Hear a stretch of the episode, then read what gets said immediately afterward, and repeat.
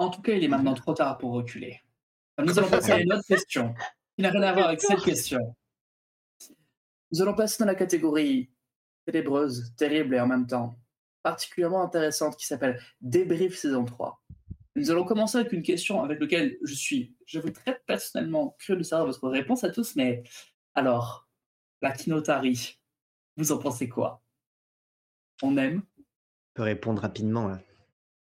Vous en avez pensé de la Kinotari? On aime Vegas Lacrust ou bien Ah ouais, ouais, ouais, ouais, moi j'aime bien. Venise. Vegas. Mm, mm. C'est cool de se retrouver dans une grande ville comme ça avec des, des ambiances très très euh, euh, marquées les unes avec les autres. Voilà, les, chaque albergo est différent euh, d'un autre. Euh, Il y a les quartiers euh, des, des pêcheurs là. Euh, j'aime beaucoup, j'aime beaucoup. Puis savoir qu'on est dans de la foule, qu'il y a du monde, même si on le répète pas tout le temps. J'imagine quand on quand on quand on est spectateur de la partie. Donc voilà, ça a été dit au début qu'on marche dans une ville où il y a beaucoup de monde. Je trouve que ça, inconsciemment, dans, dans le subconscient, voilà, c'est- le lieu est vivant. Le lieu est beaucoup plus vivant, beaucoup plus animé. Ça change de la campagne médiévale ou du petit village tranquille. euh, Ouais, Il y a, il y a- il y a un côté fourmilière. Ouais, ça... Où on marche à trois au milieu d'un champ, puis il n'y a personne d'autre, à part des moutons au loin, quoi, tu vois. Et euh, j'ai l'impression qu'il y a eu, il y a eu moins de PNJ, euh, à part peut-être le crabe comme ça qui a été créé euh, spontanément. Je trouve qu'il y a eu moins de PNJ avec lesquels on a interagi, euh, qui étaient juste euh, de passage comme ça. Ah, Euh, peut-être parce que couple? justement, ouais, il y a eu le couple, c'est vrai. Euh, bon, il y en a eu deux, trois, mais euh, Ouais, ouais. peut-être parce qu'on a l'impression d'être déjà entouré de plein de gens. Enfin. Mmh, Hmm. ouais. Peut-être, ouais. Les Alors autres? moi, je, je dirais que j'en ai pas pensé grand chose parce que autant l'Ozonie, on a voyagé, on a vu. Attends, je vais, je vais. finir. Autant l'Ozonie, on a voyagé, on a vu du paysage. Autant euh, j'ai j'ai surtout vu Longrive, moi. J'ai même pas vu leurs, leurs espèces de vaches défectueuses et un peu. euh, Donc, on a, on a toujours pas élucidé cette affaire. Non, mais c'est vrai. On a. Ouais. Longrive, Longrive, j'ai bien aimé. J'ai été surprise, euh, tout c'est simplement pas la parce question. que c'est. non, je rigole. je rigole, je rigole. Je- je- je peux- tu peux- Oui, tu- bah du coup, Longrive. euh, qui, qui- Voilà, Longrive. Tu, tu as quand même un peu vu de la Kinotari parce qu'on a, on a essayé de faire en sorte que justement parce que vous visitiez que. Longrive, on a essayé de mettre tout ce qu'il pouvait y avoir de plus iconique euh, de Kinotari à Longrive. Et ce qu'on pouvait pas y mettre euh, à Longrive, on l'a mis dans les puits. Donc, On n'a globalement, même vous pas avez quand les même. vaches? Ah, bah, vous les avez pas cherchés. C'est vrai. Ouais, on a Exactement. croisé des vaches. On, n'avait pas le temps. on C'est a, On croisé un minotaure, ouais. Mais... un Non, non, On en kinotaure, reparlera.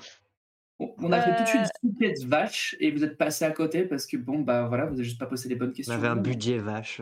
C'est vrai. Ah là là. On n'avait pas de budget. J'aimais trop. Euh, J'ai été surprise parce que c'était un genre de, de, de version brancaloniesque de Venise. Et, euh, et moi, je m'attendais. Enfin, je pensais qu'il y avait une autre ville dans Brancalonia qui correspondait à Venise. J'en dis pas plus. J'ai bien aimé les différents albergos, alberghi, euh, avec chacun leurs ambiances très, très marquées où on pouvait euh, vraiment aller du tout au tout euh, de l'un à l'autre. Euh, J'adore les albergues. Réfléchir aux, aux- albergues à partir des, in- des indications du livre ont été très fun. C'était très fun. C'était, assez intéressant. Euh, j'ai bien aimé le passage dans les puits aussi. Ça faisait une vraie rupture avec le reste de la saison. Et puis il y avait un côté vrai. oppressant en mode comment on va s'en sortir. Et, et j'ai trouvé qu'en termes de, de- d'intensité dramatique, c'était vraiment chouette. Puis évidemment, j'ai eu droit à ma ruine et mon côté temple, donc j'étais, contente. Non, euh, j'ai bien aimé, j'ai bien aimé. euh, je saurais pas faire un classement entre les différentes régions, mais euh, c'est vrai que vous arrivez à chaque fois à nous donner des ambiances différentes, donc c'est chouette. Et des enjeux différents. Voilà. Hmm, Fantastique. Bobby? Euh, moi, j'ai une, ques- j'ai une réponse un peu, j'ai un avis un peu différent. euh, parce que ça a été un peu les montagnes russes euh, pour ma part. Et euh, l'intro de la saison, tout de suite dans, dans l'histoire à courir sur les pontons, j'ai tout de suite kiffé. Et après, en décrivant un peu le, la ville, j'ai fait Ah, bah, je sais pas comment je vais interpréter mon chevalier dans une ville comme ça. Et j'étais là, au début, j'étais en train de tâtonner. Ah, qu'est-ce que je vais pouvoir en faire je suis pas spécialement à l'aise euh, à l'aise là-dedans.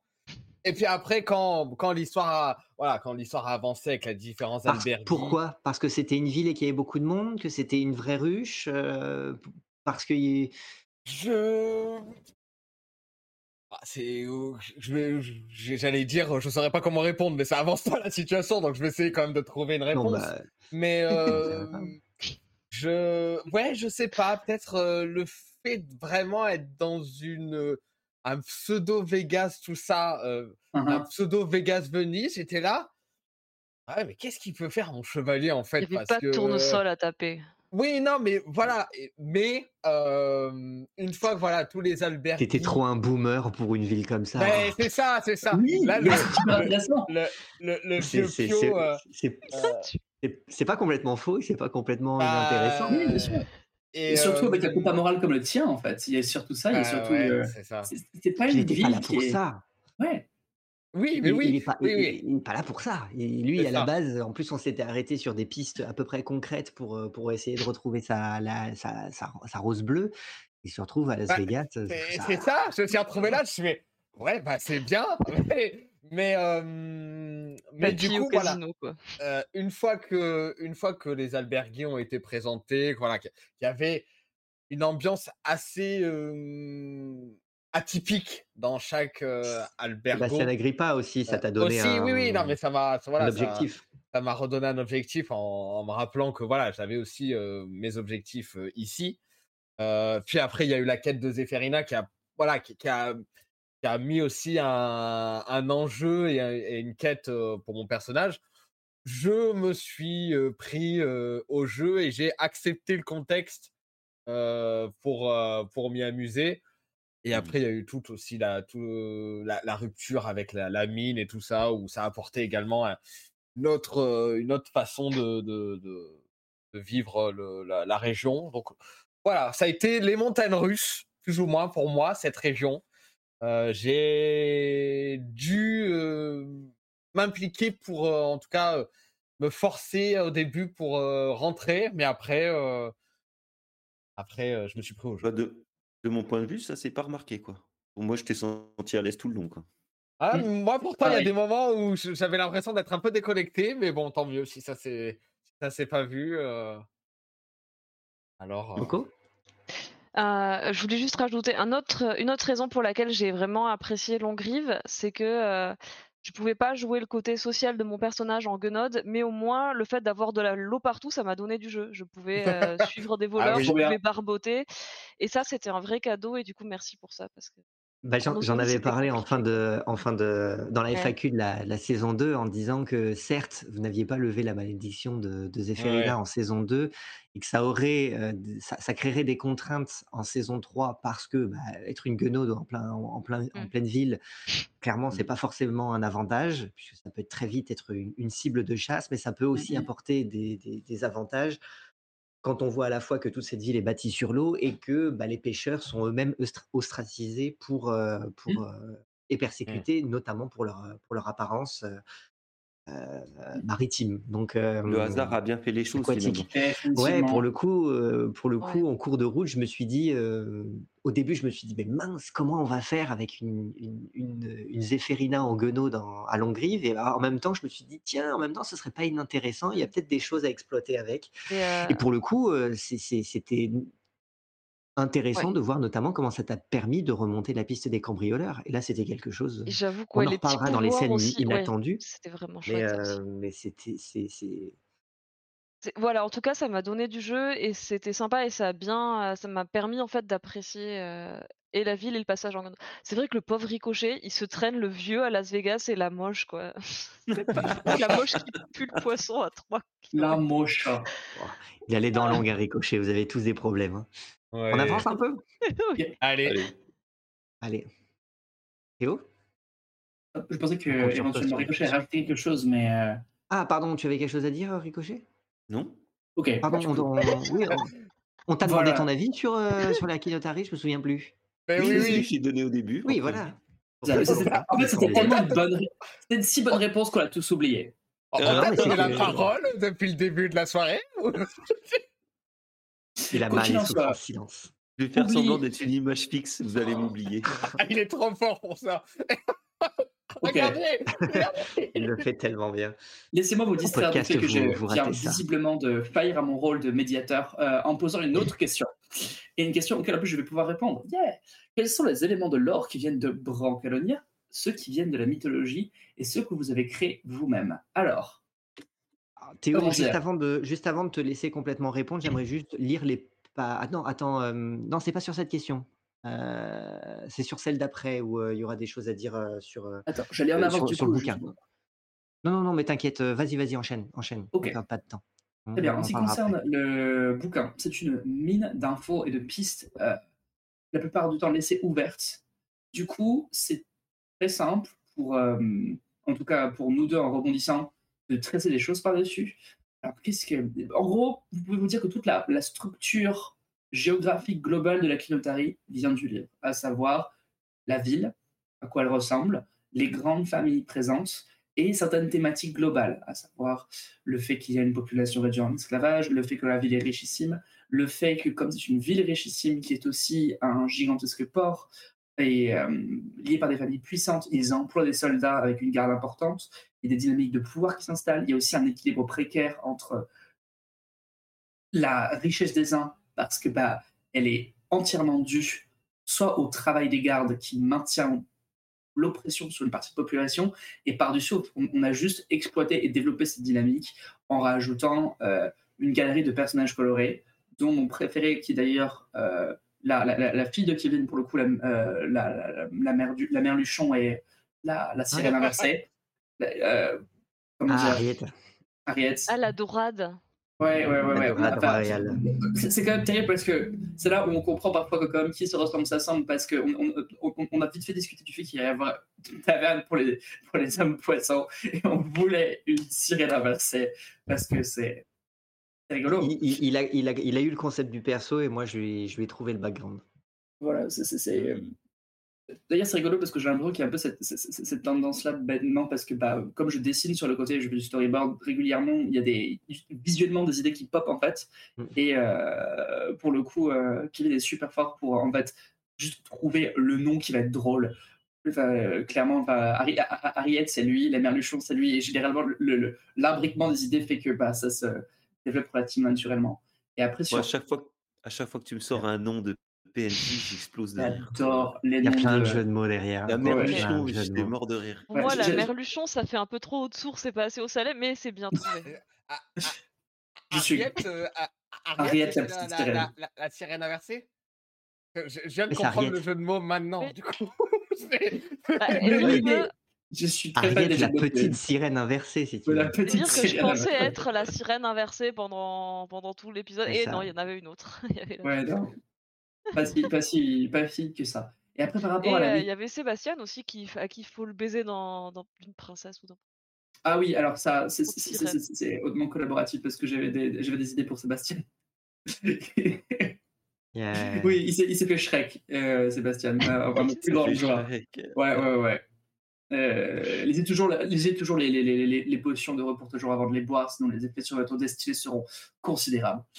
Et euh, en, par- en ce qui concerne la mythologie, ce que l'on crée nous-mêmes, bah déjà aussi mythologiquement, le livre est assez lourd parce que bah il euh, emprunte plein, il- il tisse sa propre mythologie à partir euh, de légendes italiennes et aussi d'histoires, parce que vous l'avez compris, Grecque, romaine, il y a une grosse romaine. influence euh, de, de, de l'Antiquité euh, romaine qui elle-même tient, tire ses influences de, de, l'Antiquité grecque.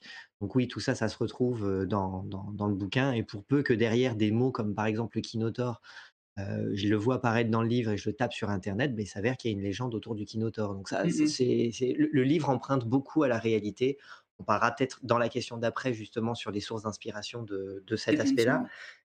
Mais oui, oui, le, le livre est très, est très riche. T'as as fini Théo, je complète, ou tu as encore des Euh, choses à dire? Très, très vite, juste une petite phrase pour transitionner habilement en ta direction. Ce qui est aussi par rapport à ce qu'on crée nous-mêmes, c'est que avec Kevin, on a des références en commun. On est deux bons nerds et aussi on a des marottes de choses qu'on aime bien.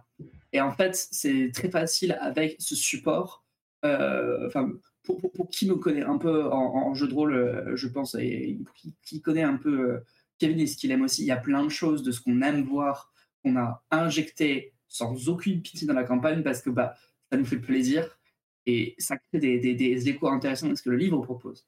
Du coup, on s'en est, on s'en est absolument pas privé. Je reste vague parce qu'on va y répondre après et aussi parce que bah, bêtement, ça, pour, il y a certaines choses qui vaut mieux juste garder secrètes et teaser jusqu'au bout. Et sur ce, effectivement, question qui suit. Peut-on à présent clarifier Attends, un peu le- attends, parce que du coup, je, je, voulais parler. compléter un Oh, peu. pardon, je voulais répondre à la, compléter en, en répondant à la, à la question précédente.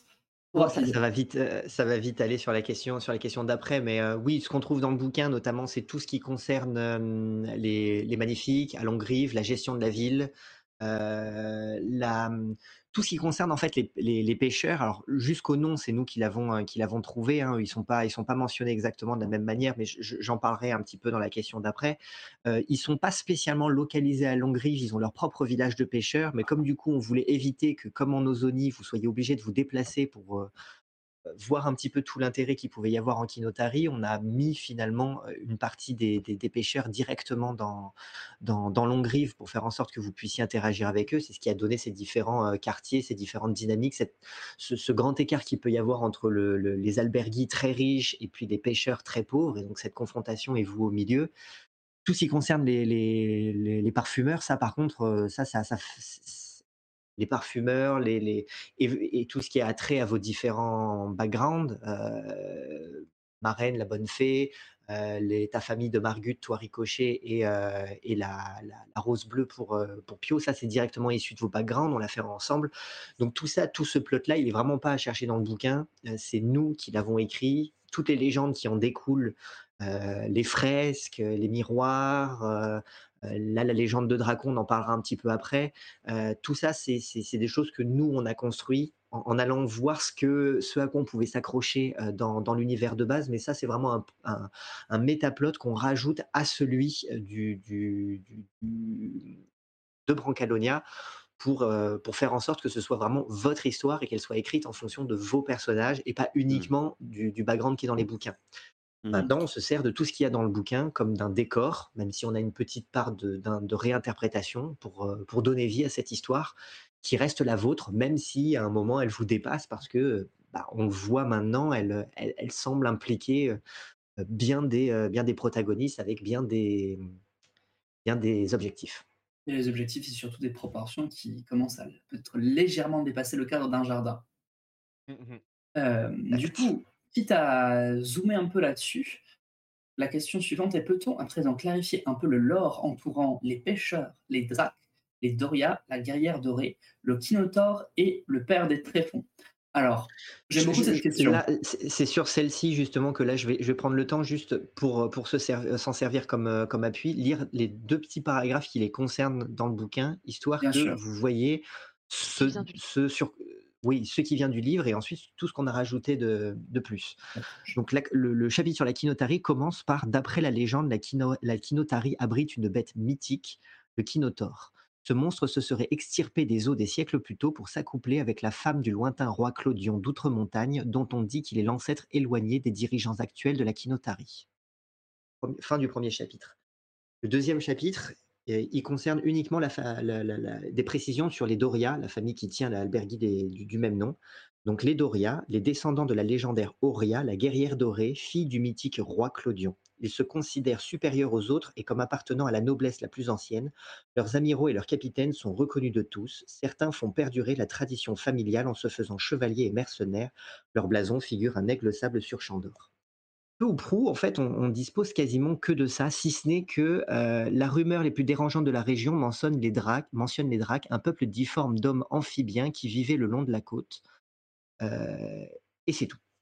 Donc voilà, en fait, on, on- on a vraiment que ça dans le bouquin. Donc, ce qui fait que nous, on, on est parti de, là-dessus- de, de- de ça pour créer, euh, créer un lore les concernant. Ce qui fait que tout ce qui concerne euh, Ariane, tout ce qui concerne le fait que le Kinotaur se soit retrouvé dans les puits, euh, tous les liens qu'on a pu mettre entre l'empereur Dracon et les Dracs, ben, on l'a plus ou moins déduit par, euh, enfin, imaginé par euh, l'étymologie des deux noms.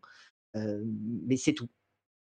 Oui, Yoko? Juste, je, ouais, si je comprends bien, donc le Kinotaur s'est accouplé avec la fille de Clodion et ça a créé les Doria, ou les Doria ne sont pas les descendants du Kinotaur. Je- Alors, c'est là où moi j'ai glissé une petite incohérence parce que j'ai lu trop vite. Elle s'est accouplée avec la femme, euh, avec la, la- la femme du roi Clodion. Enfin, il s'est- le, le Ah oui, Kinotaur comme s'est accouplé avec la Pasiphae, femme du quoi. roi Clodion. Euh, voilà, mais euh, la- les Doria sont descendantes de la fille du roi Clodion, donc a priori pas du Kinotaur. Donc là, c'est nous qui avons fait un amalgame. On s'est un peu trompé. Bon, on restitue un Non, peu mais la vous réalité. ce que c'est vous pas voulez bien avec le grave. lore. hein. Oui, oui, derrière, on se l'est réapproprié, mais c'est plus une erreur euh, à la lecture qu'une qu'une- qu'une volonté euh, consciente pour le coup. Je m'en suis aperçu euh, Mm. là il y a très récemment.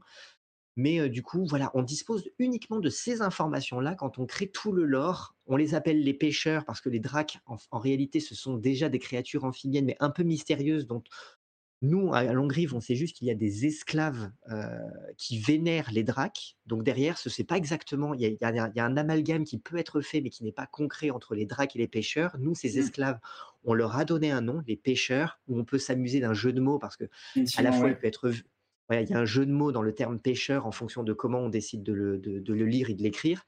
Euh, et ensuite, tout ce, tout ce, ce background de, dra- de, de l'empereur Dracon qui tirerait son origine de- des- dracs, des pêcheurs, ça, c'est vraiment nous qui l'avons créé et on l'intègre au métaplot, euh, puisqu'on n'a pas spécialement d'écrit concernant l'empereur Dracon, si ce n'est que euh, il est le descendant d'un des, rois d'un des anciens rois de Kinotari et qu'il a unifié l'Italie.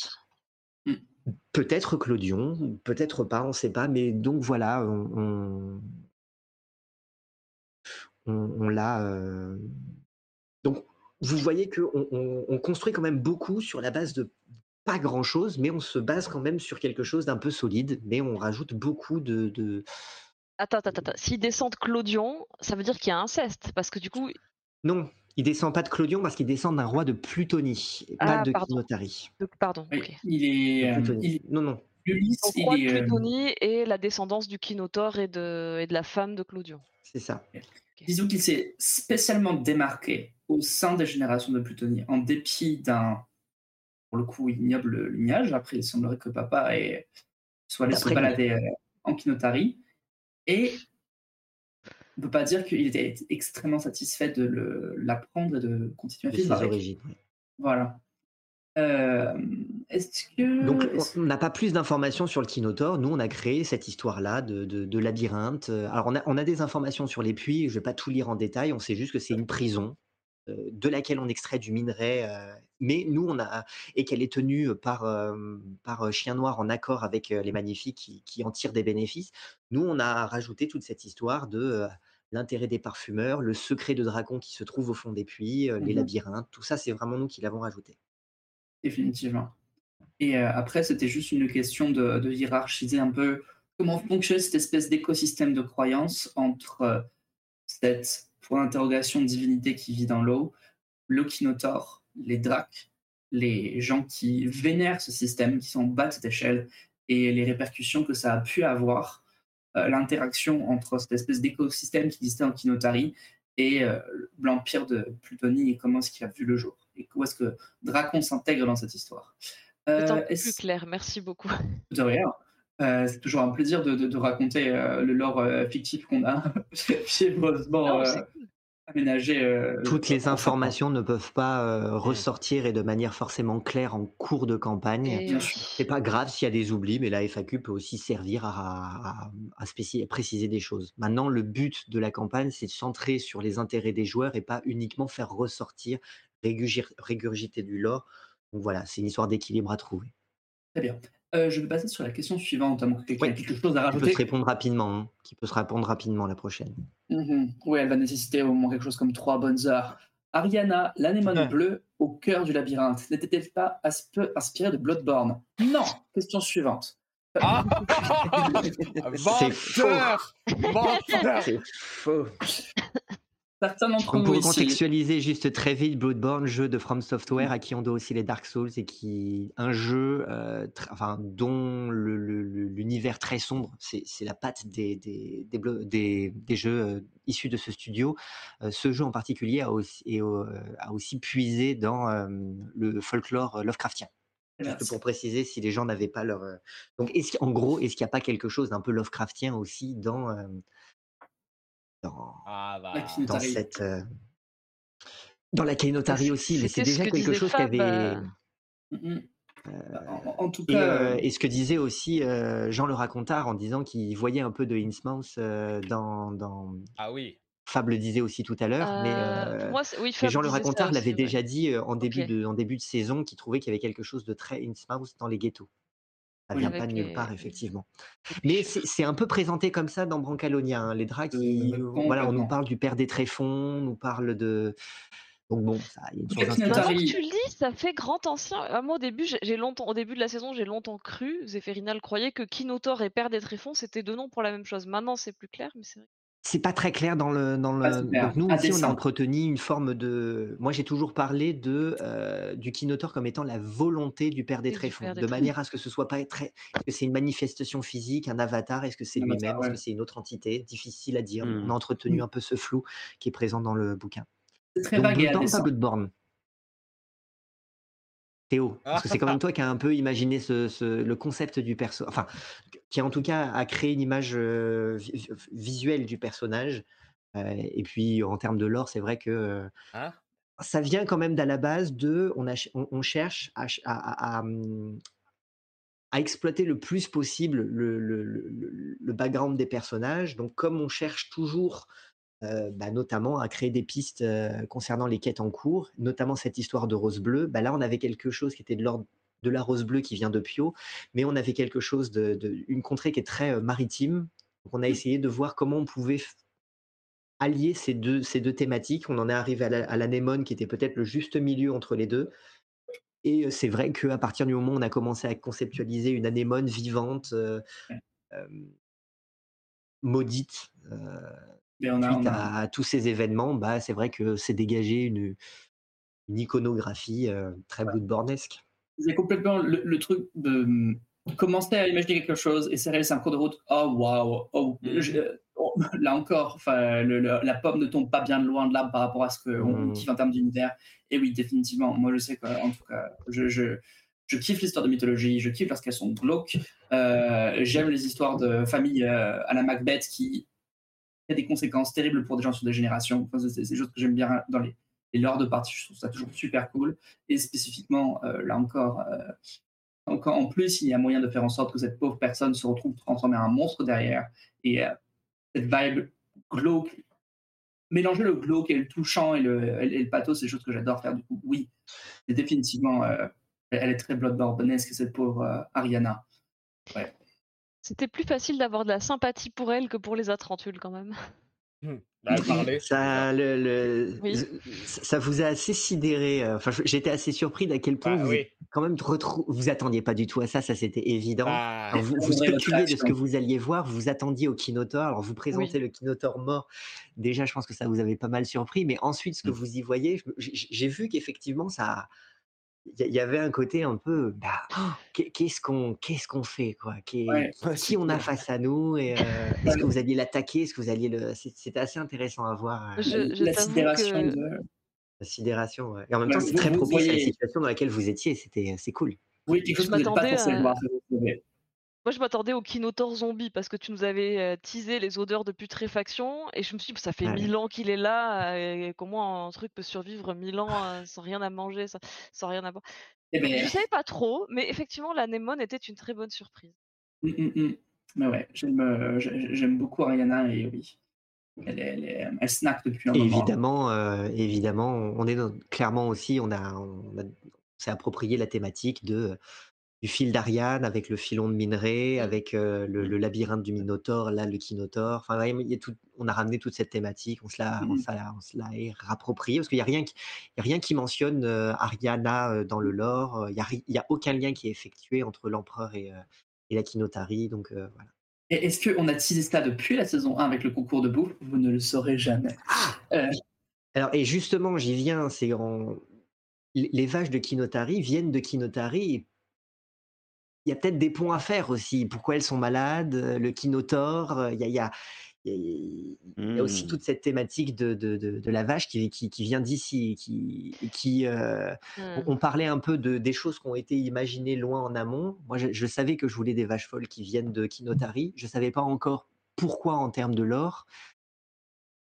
L'explication s'est créée un peu au fur et à mesure et, euh, et finalement, c'est retrouvé, c'est- raconté, je trouve, de manière assez euh, cohérente, élégante, harmonieuse. euh, Et même si vous n'avez pas enquêté ici sur euh, à Ankinotari sur les vaches, est-ce que vous avez euh, pas quand même des clés de compréhension sur certaines Mmh. choses. Peut-être. heu, Ça répond aussi un peu à la question qui, qui demande euh, est-ce que les choses ont été envisagées? Oui et non. Il y a des choses qui se, qui se raccrochent petit à petit euh, sans, sans que ce soit forcément prévu. J'ai peur que ça reste en mystère parce que je vois pas trop nos personnages là s'intéresser aux questions de vaches. hein. Oui, vous avez, vous avez d'un pas- coup, d'un coup, vos enjeux sont passés de un à en l'espace de une, euh, un- un- une fin de partie du pas coup. grave, il y a vous intéresserez à plein de choses. euh. Puis on changera peut-être de région aussi. Vous étiez à deux doigts de commencer une question, euh, une passionnante conversation sur qui mettre sur le trône d'un pays entier. Du coup, voilà, vous allez avoir des choses à dire. Maintenant, nous allons passer Allez, à une question de. Fab. L'idée d'un chalupesque en destinant le dracon. Est-ce une pique aux dracs qui sont plutôt poissons peut-être encore une fausse piste Les chats sont les réels maîtres du monde. Déjà, clairement, personne n'aime les chats dans ce stream, c'est clair et net. Oh, bah oui, ça se voit, oui. En tout cas, les, les pêcheurs ont notamment pris pour cible Dracon parce que pour eux, le, le fait qu'on ait nommé un chalupesque euh, par le nom de l'empereur qui les a mis dans cet état, ils l'ont vécu comme un affront.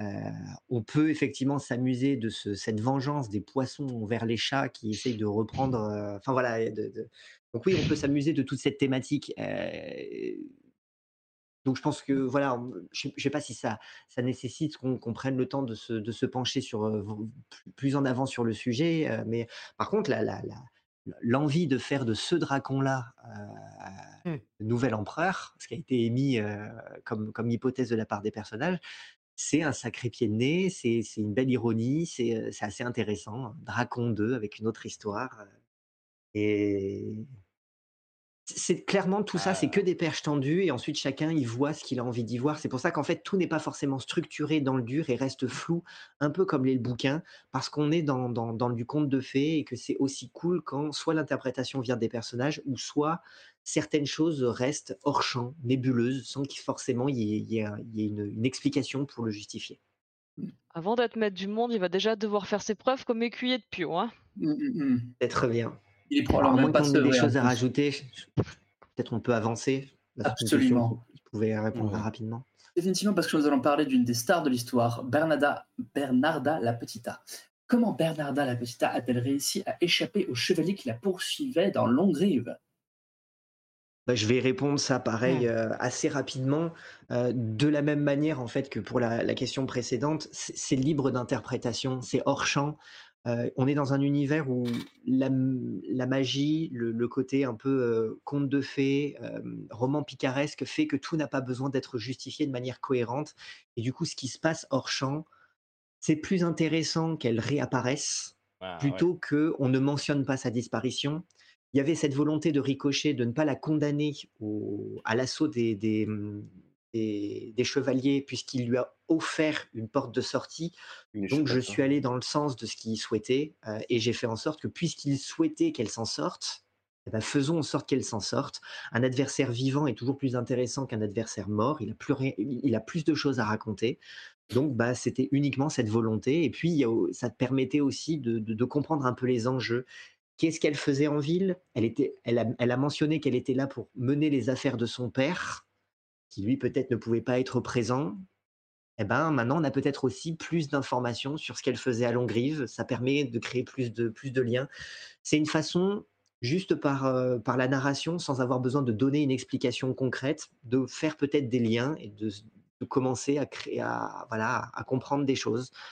Euh, donc, euh, donc voilà, mais il n'y a pas forcément une raison, il n'y a pas des jets de dés qui ont justifié. Non, c'est juste un intérêt scénaristique, un intérêt dramatique. Je me suis absolument pas posé avant qu'on pose la question euh, de qu'est-ce qui était passé hors champ.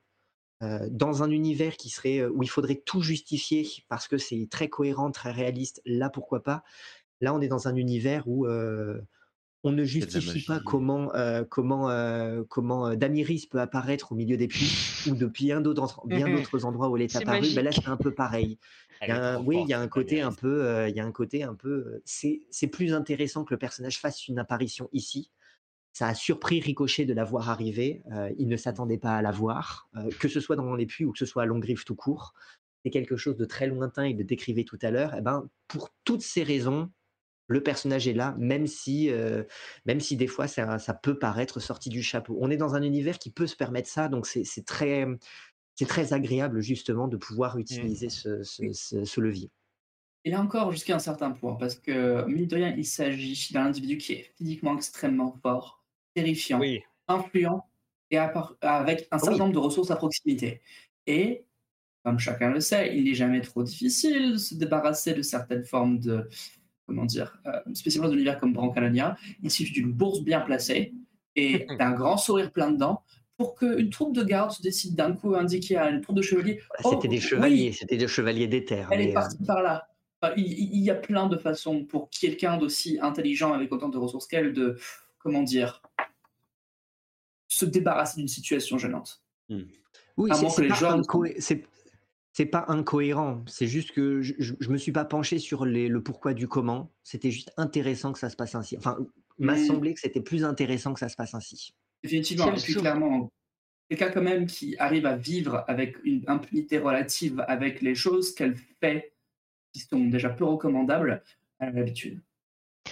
Si elle se rapproche de mon Sébastien, c'est mes dents à moi qu'elle va se prendre dans le Mhm. gras, la, Et-. Très bien. Sur ce, nous allons partir maintenant sur les imbricati. Les imbricati s'attendaient-ils vraiment à s'enrichir sur le dos des autres alberghi et continuer leurs affaires sans se faire griller? Ils sont pas plus de fut, hein.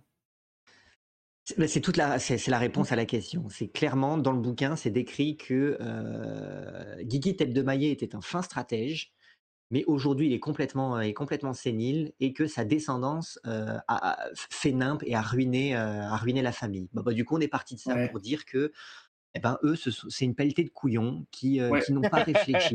eux, ils auraient été capables effectivement d'engager euh, les, euh, les, Gauvin et Yvain. après, oui. oui, voilà, ils ont peut-être engagé, euh, à vous de Des définir si c'est effectivement ça qui s'est passé, des professionnels, des artistes pour cambrioler les albergues en leur faveur. Visiblement, en tout cas, eux, ils l'ont fait euh, pour eux en se disant de toute façon, c'est des couillons, donc on va les plumer aussi.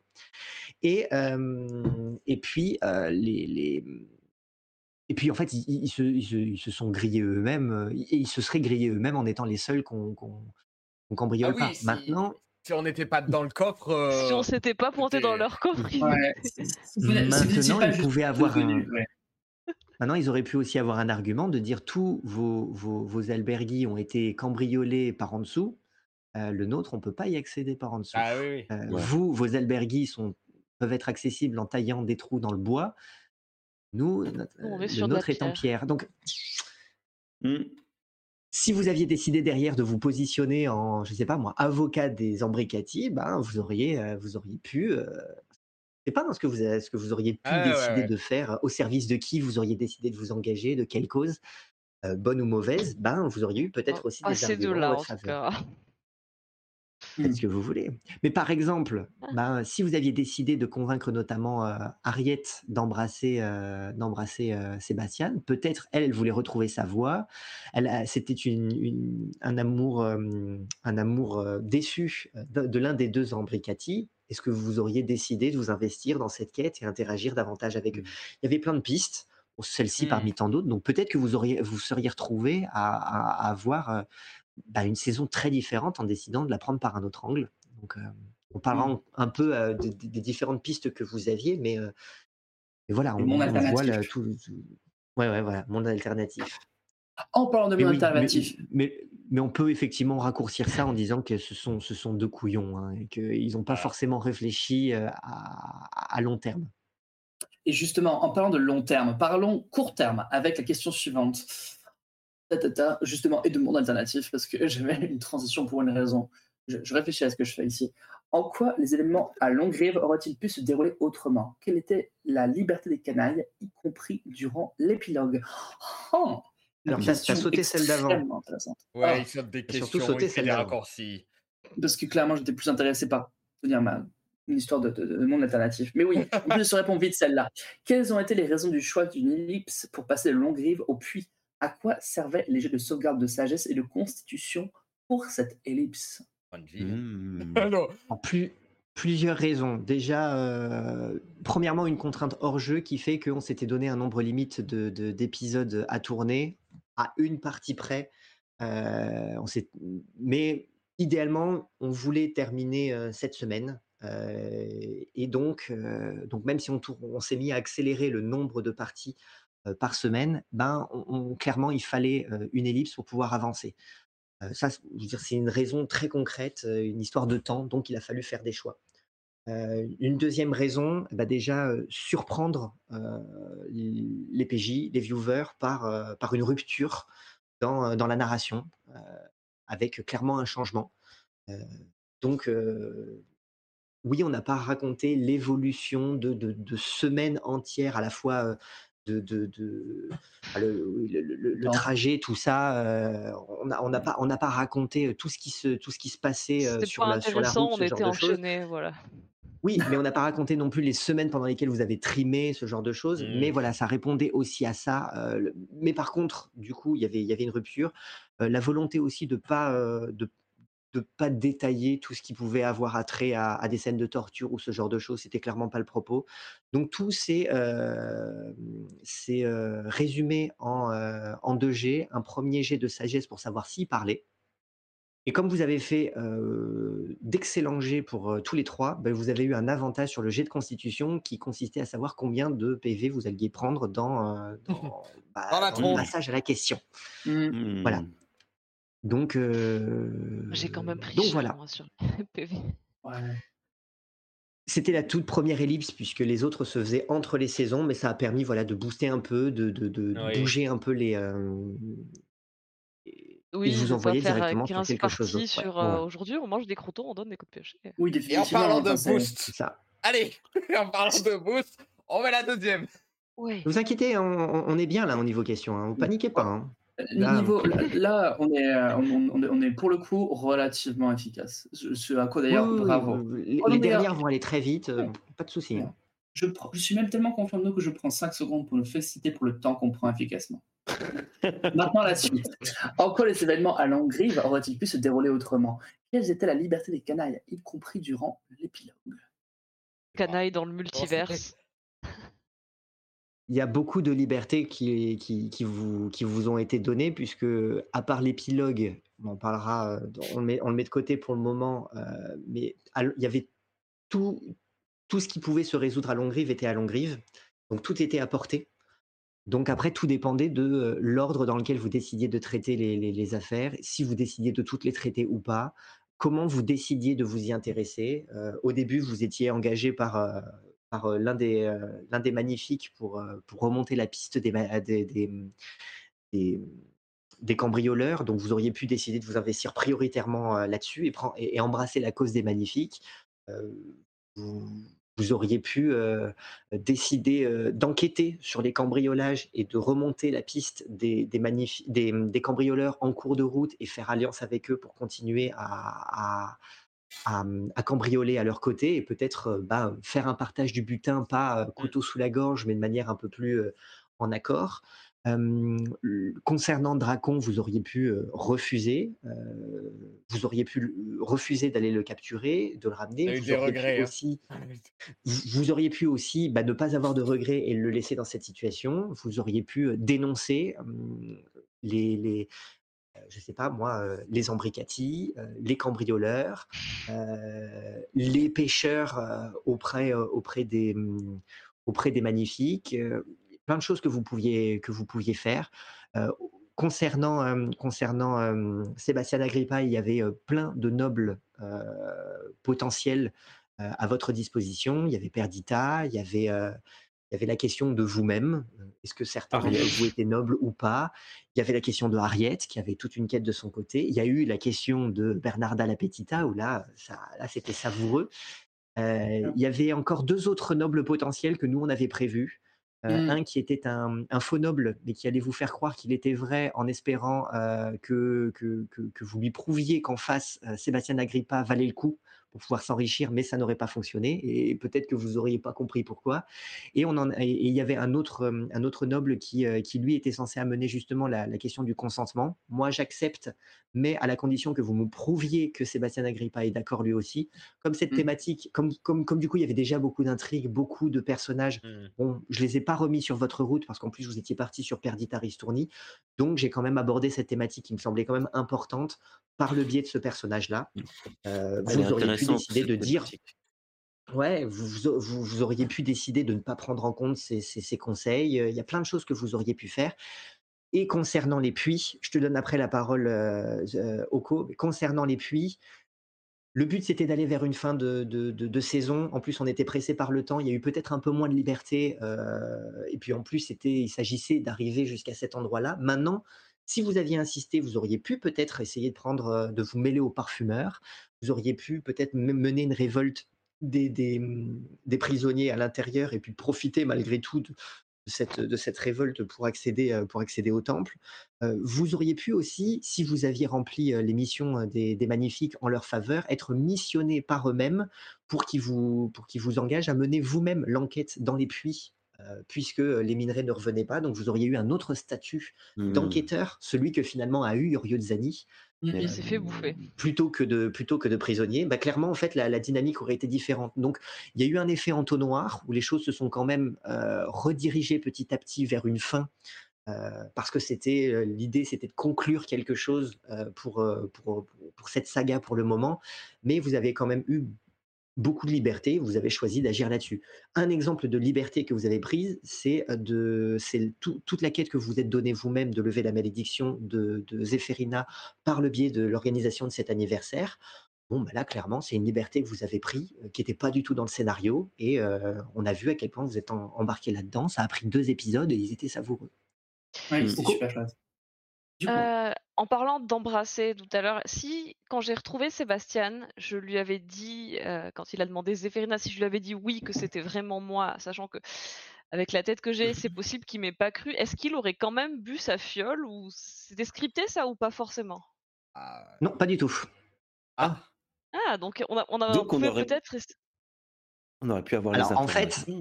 Vous auriez pu avoir les informations euh, jusqu'au moment. euh, en fait, tout dépend. De, en fait, c'est exactement la même chose qui s'est passé avec Adolfo. Euh, Adolfo aurait pu ne, ne pas se griller sitôt. Euh, Enfin, ou- ou vous auriez pu faire en sorte que Sébastien Agrippa ne soit pas en danger si Adolfo n'entende jamais parler du fait que c'était un parfumeur. Ça aurait pu Mhm. durer encore des saisons. Mais vous en avez parlé. Ben là, Sébastien Agrippa, c'était la même chose. Ah, euh, Pour peu que vous discutiez avec lui, qui, lui, vous, vous aurez peut-être parlé de certaines choses selon sa situation. Est-ce qu'il vous aurait tout dit, pas forcément dit? Par contre, à partir du moment où vous auriez commencé à dire, ben nous, on est à la recherche de parfumeurs, là, il, là, il se serait senti euh, en danger. Il se serait dit, en fait, c'est moi que vous recherchez. Et là, il aurait cherché à vous échapper et en dernier recours à boire la potion. Mais par Hmm. contre, vous auriez pu avoir des confidences de sa part avant, voire même toute l'histoire, si vous, vous ne cachiez pas le fait que vous étiez à la recherche de parfumeurs. Puisque là, effectivement, il se, il se serait senti braqué, parano, euh, puisqu'il a bien compris que c'est un réseau qui s'étend et que... Après, il aurait quand même pu s'inquiéter de la présence d'un pio qui porte sur lui-même le, le- le- le symbole de, de- De la de la rose. rose qui est lié à son ordre. Donc, il, il aurait été méfiant. Et donc, après, tout dépend de la conversation. Mais il n'aurait pas forcément d'entrée de jeu euh, bu la potion. C'est juste que là, vous vous êtes mis à lui courir après, à vous présenter comme ouais. des individus qui ne le connaissaient pas, à essayer de jouer un, un espèce de double jeu de c'est Zéphérina, c'est pas Zéphérina. Il a paniqué, il a bu la potion. Oui, oui, oui, Finesse bah, ouais, après, moi, je me suis dit, euh, Ça, c'était avait une inattendu. chance Je, je m'attendais pas, pas. je- je- j'étais tellement différente de, de C'est l'apparence. logique, c'est logique. Vous avez joué logiquement par rapport à vos personnages, Et, mais lui, du coup, il euh, a paniqué. Oui, Et je m'attendais pas à ce que ce, je, je m'attendais pas à ce qu'il dégaine la potion si rapidement. Je pensais que vous auriez plus d'interactions. Le fait qu'il se plante de fiole, ça c'était scripté. Oui, si, si, si en tout cas il se sentait suffisamment en moment en, en- panique pour devoir prendre une, une- une- une potion a priori d'invisibilité pour essayer de se tailler, il allait effectivement se planter, puisque l'idée c'était que ça crée in fine une quête, le réveiller. Il y avait c'est- quêtes, il y avait celle des parfumeurs, celle des cambriolages, euh, pardon, euh, celle, de, celle de Sébastien Agrippa impliquant les parfumeurs, euh, celle des, des pêcheurs impliquant Dracon et celle de, des magnifiques impliquant les, Mhm. les cambrioleurs. Et vous Là faisiez ce que encore, vous voulez là-dedans. Là encore, se mentir toujours en parlant des marottes, j'avoue que quelque chose que j'adore spécifiquement dans ce genre d'univers, c'est la thématique de la, la malédiction à la con. Et juste le, juste le, le- le- de boire cette potion qui est enfin censée te sortir d'une situation, de te retrouver, de, de te retrouver euh, reverse balle au bois dormant, je, je- je trouve que c'est drôle. Et alors, en tout cas, c'est- vachement fun de voir euh, comment est-ce que vous, en tant que joueur, vous avez vous, vous l'avez juste continué à le trimballer comme un sac à travers. Mon Mmh, pauvre oui. Cette pauvre belle endormie avec des, des ronces qui sortent de partout et la lumière qui lui tombe dessus. Enfin, bref, c'est- juste un setup de gag qui est à, à On n'est pas des princes, on est des canailles. hein. Mm, mm. Moi, j'aurais pu aussi hein, le, Ah le réveiller. Si j'avais Ah. J'aurais décidé de voulu finir marié noble, Sébastien. effectivement. Euh, effectivement, Ricochet était un, était un, était un candidat. un candidat. On, Ouais. l'avait listé comme un la- candidat potentiel. Je me suis posé la question quand on était dans l'auberge euh, manger des spaghettis. hein. J'ai essayé de Mais après, j'ai vu les conséquences. Je me suis dit, oh, je vais être lié à lui, ça va être, ça va être trop bizarre. J'avais pas envie de Ouais, gênant, quoi. Enfin, J'avais envie d'essayer, mais Je ça n'aurait pas pas. marché, je pense. Je connais pas. déjà ton grand amour. Ouais. Ouais, en plus, je suis déjà amoureux. Donc... euh, Très D'ailleurs, bien. En parlant d'amour, nous allons passer à la question suivante. Une question de Fab dirigée vers Oko, qui a définitivement été le faciès de la beauté durant cette saison, lorsqu'il était une guenaude. Oko, as-tu aimé jouer la guenaude? Et qu'est-ce que ça fait de redevenir humaine? Qu'est-ce que ça fait de changer de stat comme ça? Euh, au début, c'était pas évident de jouer changements de Gnode. stats. Euh, ça m'a beaucoup surpris en fait. Je m'attendais pas. à- Enfin, je savais que, je sais qu'en général, Canard ou Marraine ne donne rien sans contrepartie. Canard. Euh, Oui, bah, le me jeu, je sais que quand on gagne quelque chose, on perd quelque chose ou qu'on doit sacrifier quelque chose. Même Ça, dans la ça, vie. ça m'a pas dans la vie, je Par suis. contre, euh, cette contrepartie-là, je m'y attendais pas. Donc sur la saison 2, j'avais été assez surprise. J'ai mis du temps à trouver mes marques. euh, Au bout d'un moment, oui, j'ai aimé jouer Gunod. C'était marrant, c'était jouissif de jouer la méchante où j'avais des raisons. C'était assez difficile de trouver vraiment un équilibre ou de, de rester dans le personnage entre les moments où elle, elle était consciente en tant que Zéphérina ou les moments où la Gunod prenait le dessus. Moi, je suis pas très forte en interprétation. J'ai encore beaucoup, beaucoup de travail là-dessus pour incarner mes personnages. Mais, bon, j'essaie de. C'est pour ça aussi que des fois, on a fait plusieurs points avec le condottière où il m'a donné des conseils de jeu pour bien rentrer dedans. Mais à partir du moment où vous m'avez donné des petits avantages comme la force, le fait de respirer sous l'eau ou de voir dans le noir, ouais, j'ai vraiment pu m'éclater à, à barboter, à, à vilipender, à vitupérer les gens, à être là avec la, la pauvre Perdita qui pleurait sur ses dettes en mode Eh, je vais te maudire. Euh, ouais, vraiment jouer la vieille sorcière à carrière, c'était assez marrant. On s'est aperçu en cours, de, en cours de saison dernière notamment qu'en fait euh, le, le concept de Guenaude n'était pas forcément clair pour toi. Ce qui fait que du coup, le simple fait de te dire bah, à présent tu es une Guenaude n'a- ne t'a pas forcément euh, aidé à comprendre ce que tu devais jouer, Ce que tu pouvais jouer. Donc il a, fa- il a fallu un temps avant de s'apercevoir qu'en fait c'était très flou. Donc à partir du moment où on a commencé à injecter des références, des, des, des donner un peu des, une, idée un peu concrète de ce que c'était, tu t'es, tu t'es un peu plus euh, senti à l'aise et euh, vers la fin, tu t'es, tu t'es vraiment, euh, je fait plaisir. ouais, fait plaisir à, t'approprier le personnage et à le jouer à fond. Vas-y. Ricochet. Bah, il y a Ah, pardon, surtout un truc que j'ai remarqué, c'est que au départ, tu jouais la guenaude comme Zéphérina. Donc, tu, t'étais, c'était Zéphérina qui était frustrée d'être guenaude. Et au bout d'un moment, avec le MJ, vous vous êtes dit, mais en fait, ça bloque parce que c'est pas intéressant Oui. comme euh, roleplay à proposer. Et c'est là que tu t'es dit, je vais vraiment l'inter- l'interpréter comme un, un personnage différent, parallèle en fait à Zéphérina. Je, je rebondis là-dessus, c'est parce qu'effectivement, je savais pas ce que c'était, je connaissais pas la guenote Ouais. dans Donjons et Dragons. J'avais au début compris que j'étais euh, Zéphérina, mais physiquement transformée en sorcière des marais, avec des analogies différentes. C'est-à-dire, au lieu d'avoir des analogies aquatiques, charmantes, des analogies de fée, en fait, d'une fée de l'eau, j'avais des analogies corrompues. Et euh, pour moi, c'était ma magie qui était corrompue, mon apparence qui était affectée par une laideur, une punition mais je, je considérais que à l'intérieur, Zéphérina restait la même et la même Mm. personnalité. Et qu'en fait, j'ai vu que la guenaude, c'était vraiment un des monstres et, euh, c'était pas juste une sorcière ou une créature des marais, mais qu'il y avait vraiment ce côté un peu bestial, méchant et tout. Là, effectivement, ça m'a donné de nouvelles idées, de nouvelles perspectives, grâce notamment au fait qu'on fasse ce point, quoi. Du coup, on a raconté plutôt, même s'il y a eu une évolution physique immédiate, on a raconté euh, une, une évolution psychologique petit à Mmh. petit de plus elle est restée guenaude longtemps et plus la guenaude commençait à prendre le dessus sur, euh, Mmh. sur, sur Zéphérina. Donc Mmh. on se l'a raconté un peu, un peu comme ça. Et donc vers la fin, Zéphér- enfin, Gue- la guenaude était de plus en plus, prenait de plus en plus de Oui. place. euh, Et Au au sein du point groupe. que euh, on s'était dit, il faut que je fasse quelque chose d'impardonnable pour vraiment les pousser à lever la malédiction. Mais pour conclure, j'ai bien aimé parce que euh, ça a toujours été un de mes kiffs d'essayer de jouer un personnage un peu à la Gollum et c'était l'occasion de faire il y Gollum. avait de ça, il y avait de ça. Ah ouais. Et c'était intéressant pour nous à jouer aussi en tant que collaborateur. Mhm. Moi, je- En tout cas, moi, suivi, ouais. en tant que spectateur, j'étais dans ton camp, j'étais en mode go, Loom, go. Maintenant, Ah. question suivante. Il n'y a presque pas eu de combat durant cette saison. Est-ce que ça vous a manqué? Non.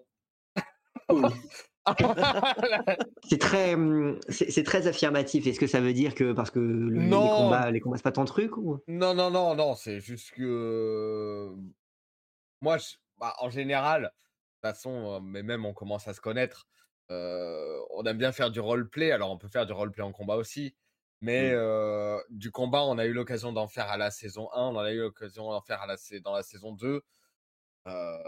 Si on n'en a pas fait dans la saison 3, c'est pas ta très joute, hein? grave. C'est vrai qu'en plus, j'ai eu ma joute, donc euh, ça a Mm. Il été y a un eu peu joute et il y a eu, euh, et, Moi, et il y j'ai a eu combattu la Morgante. l'intervention vis-à-vis de, ouais, Mm. vis-à-vis de, Voilà.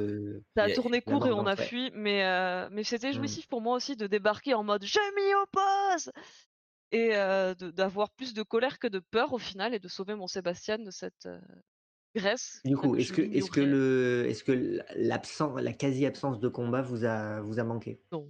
Je préfère jouer les intrigues, moi, les enquêtes, euh, suivre des voleurs. Je me suis même pas rendu compte qu'il n'y a pas eu de combat. Oui. Bah, je, je, je- je pose aussi la question aux viewers, du coup, parce que c'est vrai qu'on a, on a, on a une idée, euh, on va dire, on peut projeter une idée assez claire de une campagne, surtout de Donjons et Dragons, ou quelque chose qui y ressemble. Bah, il y a du combat, il y a de. Eh ben, voilà, est-ce que vous, ça vous a manqué C'est vrai que bah, il aurait pu, il aurait pu en avoir. hein, Vous auriez pu décider d'affronter euh, Bah, PNJ. ju- ça s'est pas fait. Mais euh, oui, vas-y, Rico. Justement, moi j'avais l'impression, surtout à la fin de la campagne, que le personnage de Pio, il avait envie d'en découdre. hein, qu'il- il fallait qu'il rentre dedans. euh, il demandait souvent Ah. Allez, on la tue ou. euh, Oui, oui, oui. Bah, de toute façon, c'est après le, le, le- le personnage de, de, de- le, le rôle d'un d'un chevalier, mais euh, Mm. voilà, c'était plus personnel de cette euh, de cette pseudo rose euh, transgénique où Mm. là, il se donnait un- un- une mission de- d'abréger ses souffrances. Mais euh, mais euh, Elle était touchante, cette Ariana. mais oui, après. Ouais, bon. ouais. Je vais vous faire une confidence sur ma partie de DD, DND. Je trouve qu'on a trop de combats et pas assez de roleplay. Quoi. À chaque session, on passe trois heures en combat. C'est et du coup, ça ne me Bah, manque le- pas quand on en fait pas. Le, message est passé si jamais ton groupe, euh, ton, ton groupe Non, nous ils écoute. sont, ils sont euh, anglophones, ils m'entendront. Mais je, je leur dirai. So Ouais. much fight! So much fight! Ouais, ouais. Exactement. euh, je- Comme ça, so stop much. putting enemies. I, I prefer roleplay. I'm tired of healing this bunch of dunces. Sorry. On va continuer en français. continue en français, continue en français. Euh, En tout cas, voilà, nous, c'est vrai que ça a été dit plusieurs fois ce soir et à plusieurs reprises, on met l'accent sur roleplay. À nouveau, le, le combat ne veut pas forcément dire pas de roleplay. On essaie justement de faire en sorte que les combats soient euh, à des scènes comme les autres, dans lesquelles il peut y Intéressant avoir. dans euh, l'histoire. Ouais, qu'il peut y avoir de, de- oui, de la narration, ce genre de choses, et pas uniquement un enchaînement d'actions et de, et de jets de dés. Maintenant, c'est vrai que il n'y a pas eu beaucoup de combats, c'est pas forcément une nécessité. Moi non plus, je me, c'est pas quelque chose qui m'a manqué. J'ai pas l'impression que la saison ait pour autant manqué de, de Hmm. punch, de, de- Action. d'action, de, des- d'événements, de surprises, euh, de dangers. Euh, et voilà, c'est aussi la preuve qu'il n'y a pas forcément besoin d'un combat pour, euh, pour amener ça. Je pense. Théo La suite. Une nouvelle question, je m'apprête à poser. nous allons avancer dans la FAQ sans spoiler vos backgrounds. Est-ce qu'il y a des choses en termes de RP que vous auriez aimé jouer, mais que vous n'avez pas pu? Mhm. Des mots qui font réfléchir. Oui. Alors, Allez, sans rentrer dans le détail, est-ce que... Alors oui, bah je, puisque je vais vous laisser réfléchir. Le côté social et charmeur de Zéphérina, j'ai été retransformée assez tardivement et puis au final, j'ai pas trop pu le jouer.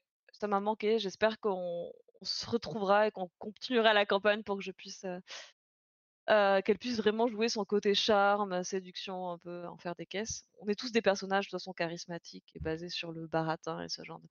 Et euh, Mm. l'autre truc, c'est pendant la, la fameuse scène où Mathilda a tenté de pêcher Dracon et on était aux négociations. euh, si j'avais pu me sortir de ce, ce tas de gardes, je voulais vraiment me mettre derrière les deux couillons, les deux embricati là, et euh, fabriquer magiquement une pancarte en mode c'est nous les voleurs ou, ou imiter leur voix en mettant derrière et faire oui alors les autres ça se passe bien le cambriolage. J'aurais voulu les dénoncer comme ça, les faire exposer Ouais. et j'aurais trouvé ça très jouissif.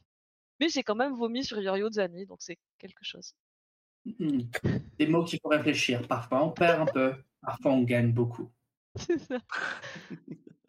Les autres Est-ce que vous avez des... euh, Eh ben, Ah moi, ouais. en fait, c'est un truc que j'ai du mal à mettre en place parce que, enfin, je le fais de temps en temps, mais j'aimerais bien le faire plus. C'est euh, quand il y a des interactions entre euh, les autres joueurs, entre eux, par exemple, et ou même avec d'autres J'aimerais souvent couper la parole aux autres joueurs pour juste, mon, comment dire,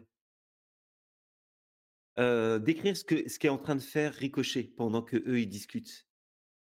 Parce que c'est pour moi, c'est un personnage qui est vachement visuel et et j'aimerais, tu sais, qu'il qu'il soit là, juste dans une posture qui est un peu ridicule et ou inappropriée, juste pour, rythmer un petit peu les les choses, quoi.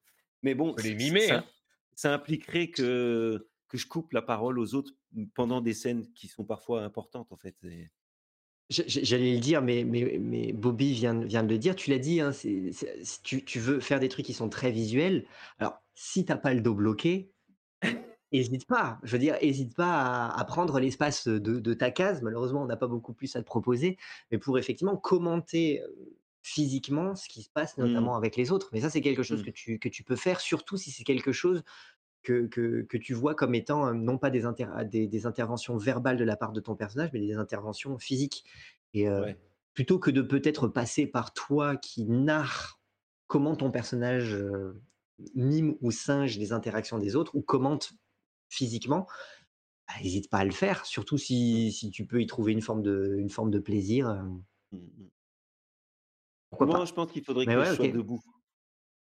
Il y a aussi la posture du Ouais. corps qui fait, heu C'est ça.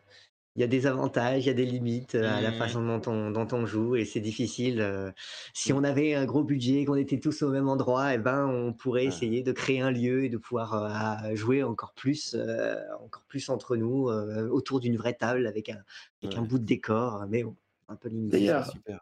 Pour tous les sponsors qui regardent cette vidéo, il se trouve Oui. qu'actuellement, Est-ce que vous êtes nombreux personnes cherchent une gaming room d'une certaine taille, euh, d'une certaine taille euh, du matériel sonore, du matériel électronique, de quoi aussi les transporter régulièrement à leur domicile. Et Oui. vous aimez, vous aimez la, la- la- la- la renaissance des pattes, alors clairement, faites un geste, déposez un chèque. Comptez pas le nombre de zéros à la fin, Engagez- pas. Engagez-nous et on vient jouer, on vient jouer chez vous. Exactement, on vous engage pour nous donner de l'argent. Voilà ce qu'on va faire. Bernard Arnault, si tu nous écoutes, hein, un petit don. Tu peux nous Ah, prêter ton Oui. jet aussi, ça nous aidera. Parce qu'on en a un qui est un peu lourd. Oui, ou, ou, ou d'autres. Ou Oui. Oui, oui, oui. oui. Ceux qui vous Bobby? avez. Euh, des choses que euh, j'aurais voulu jouer. Euh, bah oui, alors euh, voilà, c'est juste dans les trois saisons, on n'a pas encore rencontré des, des, des membres, soit de ma famille, de, de tout ça, mais je ne peux Ah. pas me plaindre. Euh, La rose bleue a, euh, commence à, dans l'histoire à avoir une grosse importance. Bon, alors, je peux pas m'en plaindre, hein, c'est une partie de l'histoire de mon personnage, donc euh, moi, C'est ça vrai que me, c'est central, ça, heu, ouais. ça, ça- ça me va, euh, ça me va très bien. Euh, mais euh, voilà, si j'avais juste à dire quelque chose, c'est ça. Mais euh, je je peux pas m'en plaindre. Et, euh, Ça, ça, ça viendra, il y a, il y a- il y a- il y a le temps. Ju- Juste avant, Oko, c'est justement une histoire d'équilibre qu'on a cherché à avoir. Comme toi, il y a euh, la rose est Ah oui. quand même très présente dans Mhm. l'histoire, que euh, Oko, euh, peut-être un peu moins présente son intrigue, mais il y a quand même Marraine qui est intervenue. Donc là, du coup, on a mis Sébastien Agrippa. Mais c'est pour ça que, parce que Ricochet, jusqu'à maintenant, jusqu'on va dire à la toute fin, et notamment l'intervention de son père qui permet de comprendre que son- lui-même est lié finalement à cette intrigue, bah, c'est pour ça que lui, on lui a mis un petit peu plus de, de, de- Ah oui. de- de personnages rencontrés par le passé. Margaret Gigonzil dans la saison 2 euh, et, euh, et euh, Bernarda La Petita dans la saison 3, puis ensuite son père à la toute fin. Donc oui, c'est une espèce d'équilibre qu'on essaye de trouver pour faire en sorte que tout le monde en ait un peu, même si c'est pas exactement euh, avec les, en utilisant les mêmes leviers. Oko Non, mais en fait, j'ai j'ai peut-être mal compris, mais il me semblait que dans la famille de Pio, il y avait, il restait pas grand monde, hein. Ah Il a bah pas que sa oui. famille, il y a, il y a- il y a- il y a Euh, oui, aussi il y a Ah, euh, oui, les d'accord. amis, il y a il y a il y a des personnages euh, rivaux, euh. Eh Ouais, oui. non. Oui, oui. Théo? Question suivante. Une question cette fois-ci pour le condottière. Condottière, quelle a été pour toi l'action ou la réaction des personnages joueurs à laquelle tu t'attendais le moins? Euh, alors je dirais que, euh, alors déjà, le, le- le- le- le- on en a parlé tout à l'heure, euh, l'intervention vis-à-vis de, hum, comment s'appelle, de Sébastien Agrippa qui a provoqué euh, son, son, son coma de manière, de manière précoce par rapport à ce que moi j'avais pu envisager. Donc ça, c'est une première chose. Euh, Zéphérina sous forme de guenaude qui du coup a remonté rapidement la piste et sans passer par les indices que moi j'avais laissés à différents endroits, à côté desquels du coup vous êtes complètement passé et vous n'avez pas bu- eu besoin euh, la piste des des cambriolaires. crabes. Hum, hum. Mais très cool. Mais du coup, voilà, ça c'était totalement inattendu. Et ensuite, le, le- le- le gros passage inattendu, c'est vraiment euh, tout, tout ce qui concernait euh, lever la malédiction de Marraine. Euh, je savais que c'était un projet, mais je ne savais pas du tout comment ça allait se traduire. Et euh, c'était voilà, c'était très cool. C'était très cool de, de- voir comment ça s'est manifesté. C'était vraiment un enchaînement de scènes qui était complètement inattendu.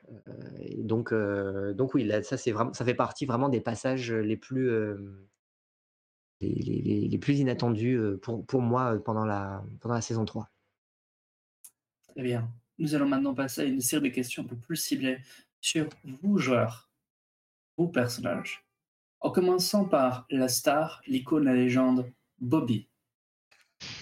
C'était la réaction. La chose à faire. Juste Ouais Bobby, Bobby. Pio. Pio avec une ombre de terribles révélations. Comment vit-il le fait que sa chère rose bleue semble au cœur d'une cabale impliquant l'avenir de toute l'Italie? Hmm. Euh, eh bien, euh, euh, bah, je pense que bah, Pio l'a a été assez surpris et même un peu l'a mal vécu au fond du au fond de la mine, au bout de ce labyrinthe, à voir cette cette anémone qui au début il a pris pour sa rose donc il s'est senti meurtri. Après, de toute façon, Pio est dans, un, dans une quête de vengeance. Donc, de savoir que cette cabale est impliquée autour de potentiellement la, disparition de, sa rose et qu'il y ait d'aussi gros enjeux autour, bah, ça le conforte dans sa quête et ça le pousse à d'autant plus redoubler d'efforts pour, pour la retrouver. Donc, s'il trouve encore des pistes où chercher, bah, ça le pousse à avancer. hein. Tant qu'il y a de la vie, il y a de l'espoir. Donc, euh, donc il, il est d'autant plus déterminé dans sa quête. Hum, hum. Et on a un chat qui. Oui, il y a un chat qui, il y a un chat qui commente. Voilà. Et, euh, et en parlant du fait que tant qu'il y a David, il y a l'espoir, sachez que pour la saison 4 et 5, à chaque fois qu'il y aura une nouvelle partie, Pio devra faire un jet de descend pour savoir si oui ou non le savoir rattrape. si, si calme d'un coup en début de partie. Allez hop. Voilà. Faites un jet de crise cardiaque.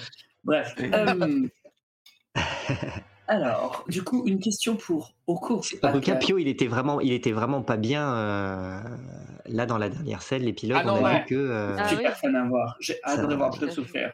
Ah, c'était c'était intéressant de, de, de voir la fébrilité du personnage à, à ce moment-là. Et, et je trouve que c'est c'est- c'est d'autant plus touchant que hum, ça ça montre des personnages qui ne sont pas euh, les, les archétypes de ce qu'on a l'habitude de voir ou Oui. d'espérer voir dans, dans du Donjon et Dragon plus globalement ou dans, dans un film ou une série épique, mais de voir vraiment que bah, les personnages vivent des choses, des choses qui sont, qui sont parfois dures et qui sont pas toujours héroïques et que ça les empêche pas de l'être à certains moments ou d'une autre façon et, et d'être Oui. intéressants aussi. Et les faiblesses, les faiblesses des personnages sont des choses qui, qui, qui méritent d'être montrées. Elles sont marquantes, elles sont touchantes, elles rendent les personnages plus concrets, plus attachants et ça fait, c'est c'est vraiment des moments précieux, je trouve. Absolument. Surtout qu'en plus, spécifiquement pour cette dernière partie, on a eu le privilège de voir euh, Pio s'effondrer, Zéphirina remettre en doute sa curiosité et Ricochet faire preuve d'un courage insoupçonné. C'était vachement fun de voir à quel point vos personnages, face à cette ultime pression cathartique, se sont Ouais. révélés dans leur questionnement et aussi dans leur euh, résolution. Parlant de résolution, nous allons maintenant parler de la très résolue, sage, sublime Zéphirina. Oko, suite aux révélations concernant Source Moelle, comment Zéphirina perçoit-elle sa relation avec Marraine désormais? Beaucoup de remises en question. Euh, J'ai plus de questions que de réponses actuellement, puisque je ne peux que présumer des intentions de ma reine. Est-ce que c'est son dédain pour l'humanité qui a conduit à ça? Elle, cherchait peut-être juste à étendre son domaine et se fiche des conséquences pour les humains. Après tout, à l'échelle de vie d'une fée, euh, c'est quoi? On est des, insectes. Ou est-ce qu'au contraire, euh, je me suis fait enfler sur toute la ligne et euh, que ma reine m'aurait menti sur sa vraie nature? Moi, je l'ai toujours connue comme une fée des sources et de l'eau claire, en tant qu'analogie, mais maintenant, je me pose des questions parce qu'entre la transformation en guenode et euh, le fait que le- la source molle devienne un marais putride qui contamine tout le monde, euh, est-ce que c'est vraiment une, bonne fée? Est-ce que c'est vraiment une fée tout court? Est-ce qu'elle est vraiment, euh, est-ce qu'elle m'aurait pas menti sur sa vraie nature? Donc, j'ai beaucoup de questions. En tout cas, Zéphérina, depuis le, depuis qu'elle a payé très cher sa vanité par la transformation en guenode, elle va en tout cas, je pense, mettre des distances, en tout cas tenter, puisque ma reine, ma reine peut effectivement la, enfin ma reine la tient quoi, hein, on va pas se mentir.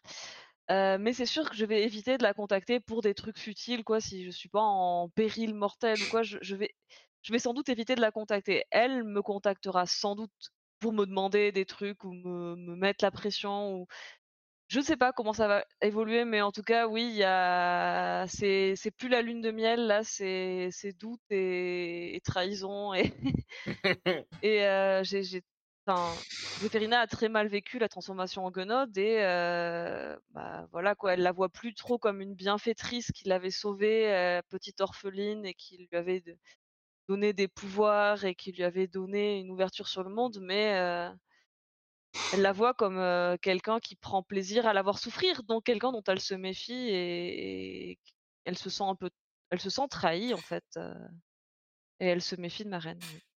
Mhm. Ça, c'est concernant Zéphérina. Et toi, euh, et toi Oko, c'est c'est- ces Euh, révélations Qu'est-ce que. Alors moi, je, je suis surprise. Pour l'instant, c'est un peu tôt.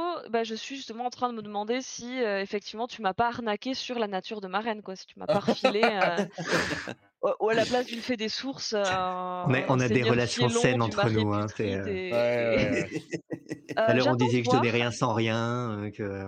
Bah, non, mais ça c'est vrai. sain, tu, donnes jamais rien sans rien. Il y a toujours des contreparties. Et c'est ça qui est intéressant. Voilà, voilà, voilà comment, euh, comment mes compagnons me décrivent dans la vraie vie. euh, je suis, Non, euh, pas une toi dans la personne vraie vie, toi en odieuse. tant que meujeu, c'est différent. Euh, non, pour ma reine, je suis très curieuse et j'avoue que c'est très intéressant de voir euh, où ça va mener. Après, j'avais choisi cet archétype de fée pour m'éloigner un peu de Madame Malheur. Est-ce que c- peut-être que je vais retomber sur un truc plus Est-ce sinistre que c'est pas la Madame bonne fée, mais- Malheur euh, cachée en fée? Eh ben oui, peut-être, c'est peut-être ça que je me. On verra bien, on verra bien, et ce sera très intéressant si on reprend cette campagne de pouvoir le découvrir. Mhm. J'avoue que beaucoup plus de questions que de réponses et c'est très intriguant. Ah, ouais. Mais bon, le mystère, j'avoue que là pour l'instant j'ai plus envie de, de, de- de découvrir euh, les catacombes de Source Molle, cette personne enterrée, la rose bleue, Sébastien, ça m'intrigue plus actuellement que ma reine, même si ma reine, il faudra que je m'en inquiète un jour. Mhm. Sachant que du coup, bah, la fameuse reine aux yeux bleus, la reine de Source Molle telle que vous l'appeliez, visiblement refait surface deux saisons plus tard Ouais. dans, dans un rôle inattendu. Ouais. L'alchimiste nécromancienne de Source Molle. Mhm. Ah bah, J- J'espère qu'ils On vous, verra. ils vous plaisent les, les, les, les trois loulous parce que j'ai eu beaucoup de plaisir à les imaginer personnellement. Je sais Mhm. pas trop quoi penser du masque de médecin pour l'instant, on le connaît pas encore trop lui. Tout va bien, ne pose pas de questions, c'est super. Je ne fais que ça, me poser des questions et je ne fais que me méfier. Très bien. Je En parlant de méfiance, nous allons passer maintenant à Barnaki et à Ricochet qui a eu le courage inattendu de confronter son père dans le labyrinthe. Comment voit-il alors son avenir à présent qu'il s'est fait repérer par sa terrifiante famille Que perso, j'adore. Mm. J'adore les Margut Ben, en fait, Ricochet, c'est un personnage qui fait pas de plan. Euh, il est dans la réaction. quoi. Il a confiance. euh, il est peureux, il est assez lâche, mais confiant dans, quand même, co- confiant dans, Dans sa lâcheté. dans les événements, dans la vie en général. Et euh, il va falloir soit lui expliquer soigneusement euh, en quoi, euh, comment dire, son père est vraiment dangereux et en quoi ça peut être euh, euh, fondamental pour lui d'aller peut-être le reconfronter à nouveau ou s'opposer à lui. Mais sa nature fera que lui, il va vouloir fuir en fait. Mm.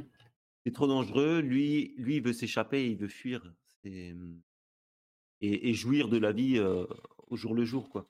Mais si par contre il voit quelque chose de, comment dire, s'il est confronté directement à, à son père et que son père est, euh, est, euh, comment dire, euh, montre quelque chose de d'injuste, de violent, de, de terrible, là il sera obligé d'agir. Mm, mm. Garde. Très bien. Partons maintenant euh, sur En notre fait, territoire que c'est. Ouais, Juste pour vas-y. finir, il- en fait, ce, ce que Ricochet ne supporte pas, c'est la cruauté. Mm, ça, c'est super intéressant à entendre ça. C'est ça la limite qui pourrait faire de lui du. Ouais, ressortir un peu du héros caché dans le lâche en fait. c'est ça. Sauf pour ses repas. Ah, il est. Il est, C'est pas pareil. c'est- J'avoue que j'ai été traumatisée par les cris de la famille du petit rat que tu as dévoré dans ce cellier. Ah, c'est euh. vrai, quelle horreur Toi, tu les là entends là. pas crier hein, quand tu les quand tu les croques. Moi, j'entendais ces cris là. J'entends plus rien Oh quand, quand je dévore un animal vivant, je je- j'entends plus rien. C'est instinctif. Je, C'est pas me- moi qui. je me permets Mhm. un aparté, mais si je t'ai suggéré de mettre le masque de Mathilda, c'est aussi parce que je me suis dit qu'elle avait peut-être moins de chances de dévorer le chaton euh, si elle le ah, la... ah, la stratège Séverina a à des quel points moment? À d'intelligence. quel moment? Oh, la sauve. Ah, Ah, d'accord. euh. Je savais que. Mathilda avait un passé de voleuse puisqu'il l'avait raconté, mais je me suis dit, elle a peut-être moins de chances de le bouffer. euh. Heureusement que vous vous m'avez pas laissé l'occasion de, de le faire, mais là, à, à la fin, quand j'ai récupéré Dracon, moi, si j'avais je- eu une minute tout seul avec, je l'aurais mangé. hein. Mm. Je spoil, mais. Ça, ça euh, va être mon écuyer. J'espère qu'il durera. Plus personnage que n'a pas mangé depuis euh, n'a pas mangé depuis longtemps. euh, C'est quelque chose qu'il faut qu'il faudra euh, qu'il euh, si, si jamais on, on prend la suite, euh, ça, ça deviendra quelque chose de plus présent. ouais, ouais. Voilà. On fera en va sorte en peut-être tout cas que ce, soit- mais que ce soit quelque elle chose va de garder ça à une, l'esprit. une- une lutte un peu plus marquée de ton personnage. euh, ouais, j'ai du mal Alors, à, co- à l'entretenir comment, régulièrement. ouais. comment rendre ça peut-être plus entendable, euh, moins, moins rugueux, moins violent. Mais la, la- la question en tout cas de la fin qui taraude ton personnage, il y, a, il y le côté instinctif et les besoins de ton personnage et puis le vivre en société avec les autres. Donc il il y a un équilibre que ton, qui, Ouais. devra prendre la forme d'un dilemme que ton, auquel ton personnage devra se confronter à un moment. Faudra qu'on en discute. ouais, c'est Il y a eu beaucoup de choses jusqu'à maintenant, on ne pouvait pas tout traiter, mais Ouais. ah oui, ça sera, ça sera un truc intéressant pour la suite. Barnaki, la caméra t'aime. La caméra t'aime tellement qu'il y a la deuxième question pour toi. Quel PNJ de la saison 3 aurais-tu aimé transformer en masque? Et oui, pourquoi est-ce que c'est Harriet? Non, mais... Parce qu'il n'y a rien qui le. Euh, transformé en masque, euh, à la rigueur, la comment elle s'appelle euh, La noble euh, à qui on a payé la dette. Perdita Ah bon? Perdita. Parce que c'est un personnage qui peut être utile. euh, elle peut charmer, elle, a- elle a ce côté candide. Euh, Mm. euh, et puis oui, voilà. Moment, on va te la Elle- tuer d'ici la prochaine fois. hein. Ah, Moi aussi, je peux charmer euh, le maintenant fait qu'elle soit, Ouais, ça soit une joueuse veux pas y mourir, toi. Donc ça, c'est un truc c'est difficile à contrôler. euh, un, per- Ouais. un- un PNJ, un masque de quelqu'un qui veut jouer, dépenser de l'argent. Mm, mm. Ouais, ça peut être Ouais, ça aurait quelques ça. conséquences, ouais. Ça Définitivement, intéressant. le, le- le- le masque de la charmante parieuse. Je remarque d'ailleurs que Ricochet, comme par hasard, ne se transformait en masque et, comme par hasard, sur un cadavre, uniquement des femmes. Ah Bravo. oui, Pour le moment, ouais. Bravo. Pour le moment, ouais. Mm, mm. Se po- se posera la question de quelles seront les prochaines cibles. euh, Tu peux aussi faire dans l'angle, comme ça tu récupères l'argent que tu as perdu avec l'autre. Bah, c'est vrai que tu- Ricochet récupère ses, ses- ses- ses masques sur des cadavres et pas n'importe quel cadavre venu. Il faut que ce soit un cadavre qui ait une certaine, une certaine aura. Et comme on joue à Brancalonia et que les morts ne se comptent pas par milliers, c'est vrai que les opportunités sont, assez, euh, sont assez limitées. moi, je- Il faudra qu'effectivement, par la suite, euh, Heureusement. l'opportunité se, se- se repose. Maintenant, c'était aussi la volonté de ne pas t'en donner trop d'un coup, histoire que tu aies le temps Bien sûr. de- de- de- d'utiliser ceux que tu as déjà en ta possession. Mais maintenant que c'est Mm. un peu le cas, qu'on les a vus à plusieurs reprises, se posera effectivement la question de bah, t'en mettre à nouveau, de nouveau à disposition. Dommage, il y avait un capitaine de la garde qui était tout frais. Ah là là. Ah oui. Imagine, Pourquoi t'aurais fait Firmin en masque à la saison 1. T'avais pas le temps. Euh, attends, Firmin. Le Firmin, parfumeur Firmin. étranglé. Le, sa- le Parfumeur, savonnier. Ah oui, le savonnier. Le oui. savonnier. Parfum en fort. Ouais, mais Mm. on n'a même pas discuté avec lui en fait. C'est vrai, oui, t'avais pas de raison de t'y intéresser. En attendant, Mm. moi, on m'embête quand je ramasse un peu de cendre, mais lui, il fait des masques, on lui dit rien. hein. Ah bah, il en a pas fait Oh, ouais. moment. Oui, mais il, tu il vois, lui a dit à l'époque. hein. Oui. c'est- c'est- Oui, c'est c'était de l'Arsène Craft, c'est pas pareil, tu vois. c'est- c'est- c'est- Il y a une saveur par rapport à ça. Et en parlant de saveur, transition, on y allait un peu rapide fire parce que c'est une question qui nous concerne presque nous cinq. Euh, quel était votre passage préféré dans- lors de la saison 3 Et juste parce que c'est toujours un plaisir de te poser ces questions-là, Barnaki, à nouveau, réponds Euh, ma scène préférée, c'est la scène de la joute et du spectacle. Nice. Oko, même question. Passe à, Pio, je réfléchis, en fait, j'ai pas encore. Ah. Pio, même Euh, question. Pio, euh, bah, avant le dernier épisode, c'était euh, la joute et euh, le- la, voilà la- la- l'albergo euh, avec la, la joute, le combat. Euh, et depuis l'épisode final, c'est euh, la rencontre avec euh, le Kinotaur et et, Oh, cool. euh, et le et la démon euh, comme passage préféré. Nice, trop bien. Euh, moi, je vais trancher un peu, mais je vais dire euh, la scène de la réunion en fait entre les grévistes, les pêcheurs et les, les magnifiques.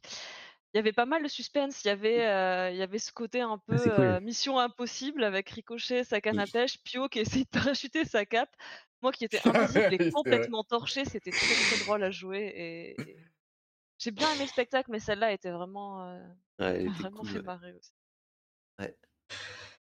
Euh, moi, j'ai beaucoup aimé tout l'enchaînement euh, de euh, votre tentative d'entrer dans le dans l'albergo euh, des Doria avec avec l'enclume et vous sous l'eau et Ah Pio à cheval sur les gondoles qui essaye de convaincre le videur à l'entrée. J'ai beaucoup aimé ce passage.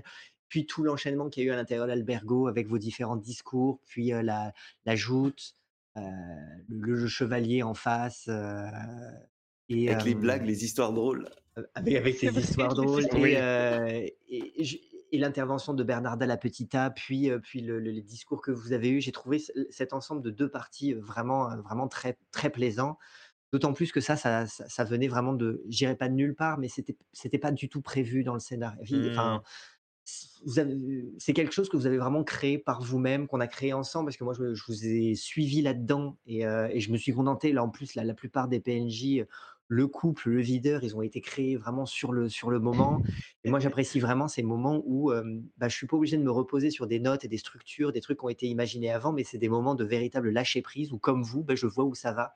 c'est hyper agréable. Et j'espère que par la suite, j'aurai encore moins besoin de produire des choses, envisager des événements et uniquement m'en remettre à, euh, à ce que à ce que ce que ce que vous ce qui vous viendra par l'esprit comme, euh, comme idée de trucs à faire. Coco? J'avais une autre scène préférée, elle vient de me revenir.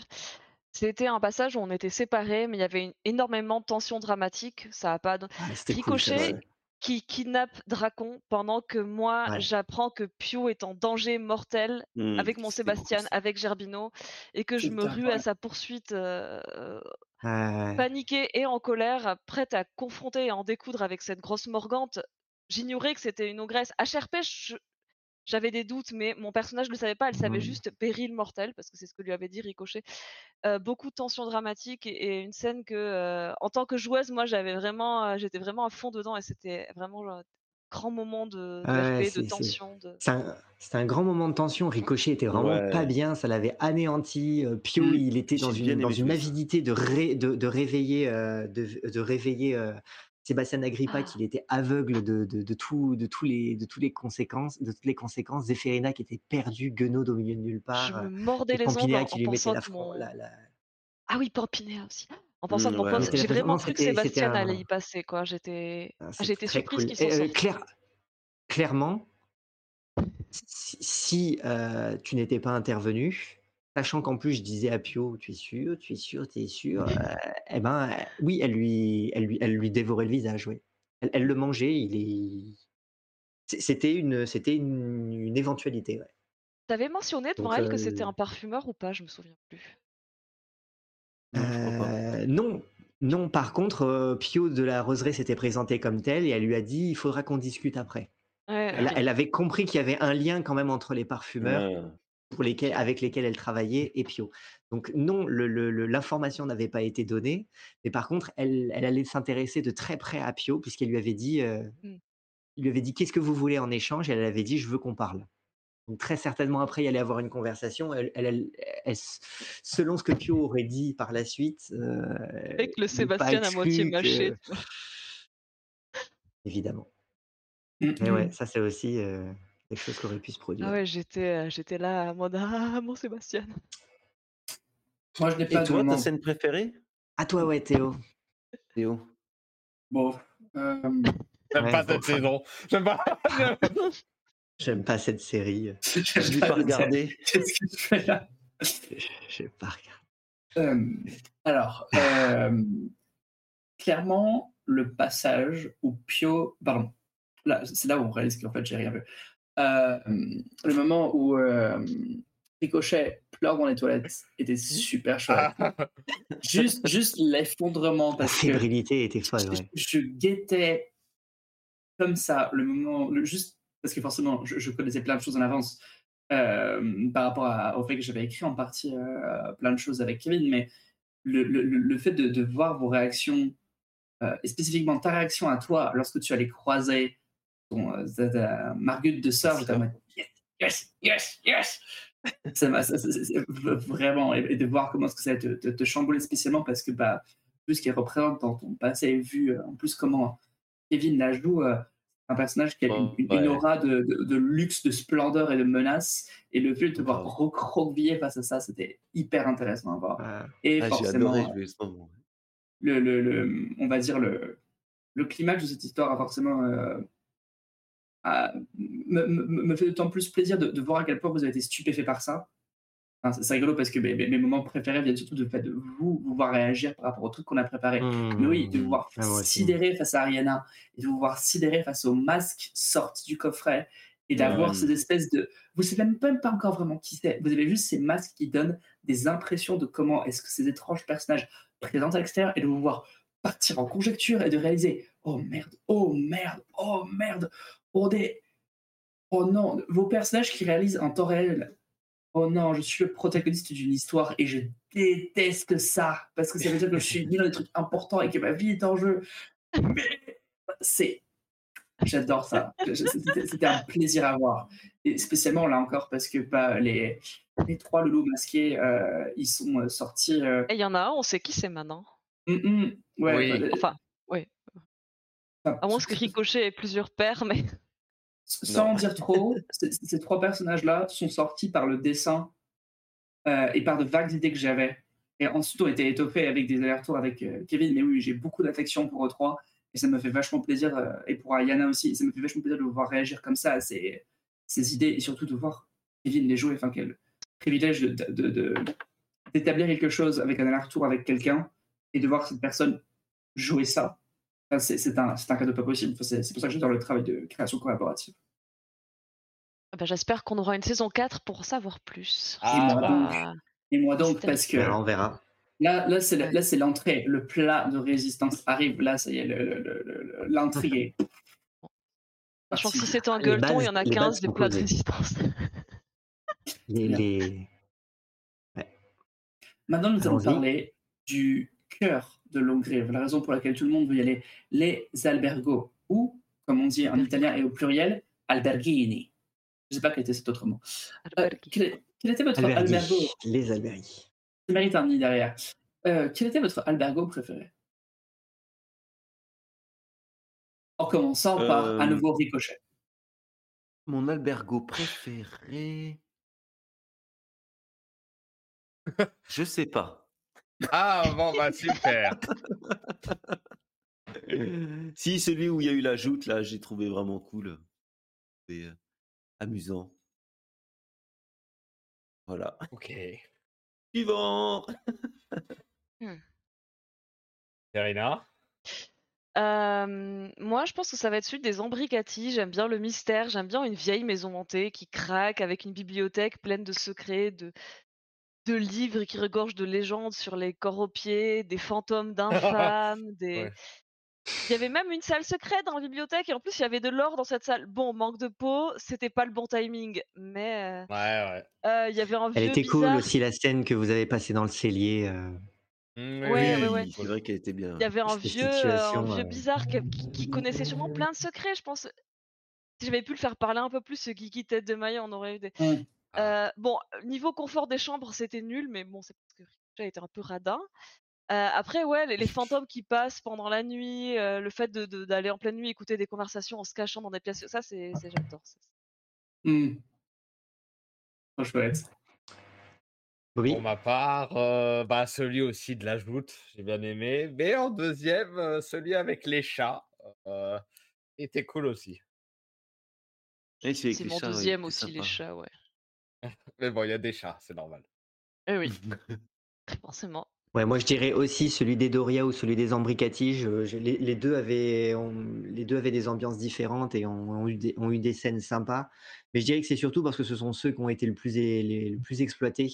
Comme il y avait toute cette part d'intrigue qui, qui consistait à peut-être mener l'intrigue d'Albergo en Albergo pour essayer de, de- de trouver des indices, des traces des cambrioleurs, je m'attendais à ce que, à ce que vous y passiez peut-être plus de temps. Donc, outre ces deux-là qui ont effectivement été bien montrés, euh, les autres un peu moins. Donc, comme ils ont été un peu moins euh, montrés, j'y ai moins de souvenirs, donc moins d'attachement. Euh, au début, avant même d'avoir joué, je saurais pas dire lequel m'attirait le plus. Peut-être celui, peut-être celui oriental, des Morgans. Euh, je Salvaghi. trouvais euh, exotique, euh, ouais, des Salvaghi, voilà, il me donnait bien, bien envie. Mais comme il a très très peu été exploité, Ah c'est celui ouais. qui a C'est été vrai, on l'a pas. J'ai, bah, du coup, c'est pas grave, mais euh, voilà, je dirais, je dirais que ceux qui m'intéressent le plus, c'est ceux où vous avez vécu le plus de choses, donc surtout celui des Ambricati, celui des Doria. Hmm. Toi, Théo? Je t'avoue qu'entre Sébastien et la quête de la guenaude, là, c'était compliqué de mener proprement l'enquête. Des- Puis Toi- on est des et toi, Théo? Histoire de regarder les choses un minimum sobre en termes de temps, clairement, euh, en termes de concept, euh, je préfère euh, celui du barrage à casino église, parce que je trouve que c'est Hmm. super joli sur Violette. Après, en termes de narration et d'ambiance, euh, même si la qualité des livres est terrible, je passerai un excellent moment euh, par- dans le, le casino fantôme abandonné. Ouais, c'est. Il était, il était, il était Ils super chouette. même pas Bien soulever leur femme. carte, c'est ridicule. C'est la frustration éternelle. Quoi.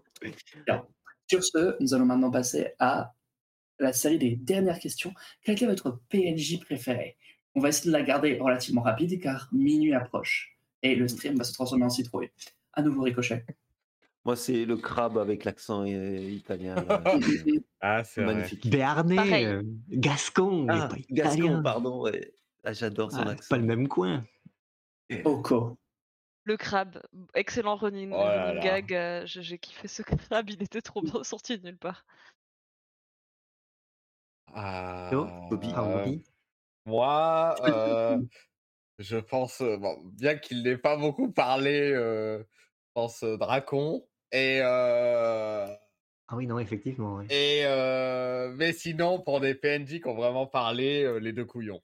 Les deux couillons, ça reste, ça reste le PNJ préféré. Euh, Il a dit miaou à un Euh, moment, je crois, Dracon. C'est vrai.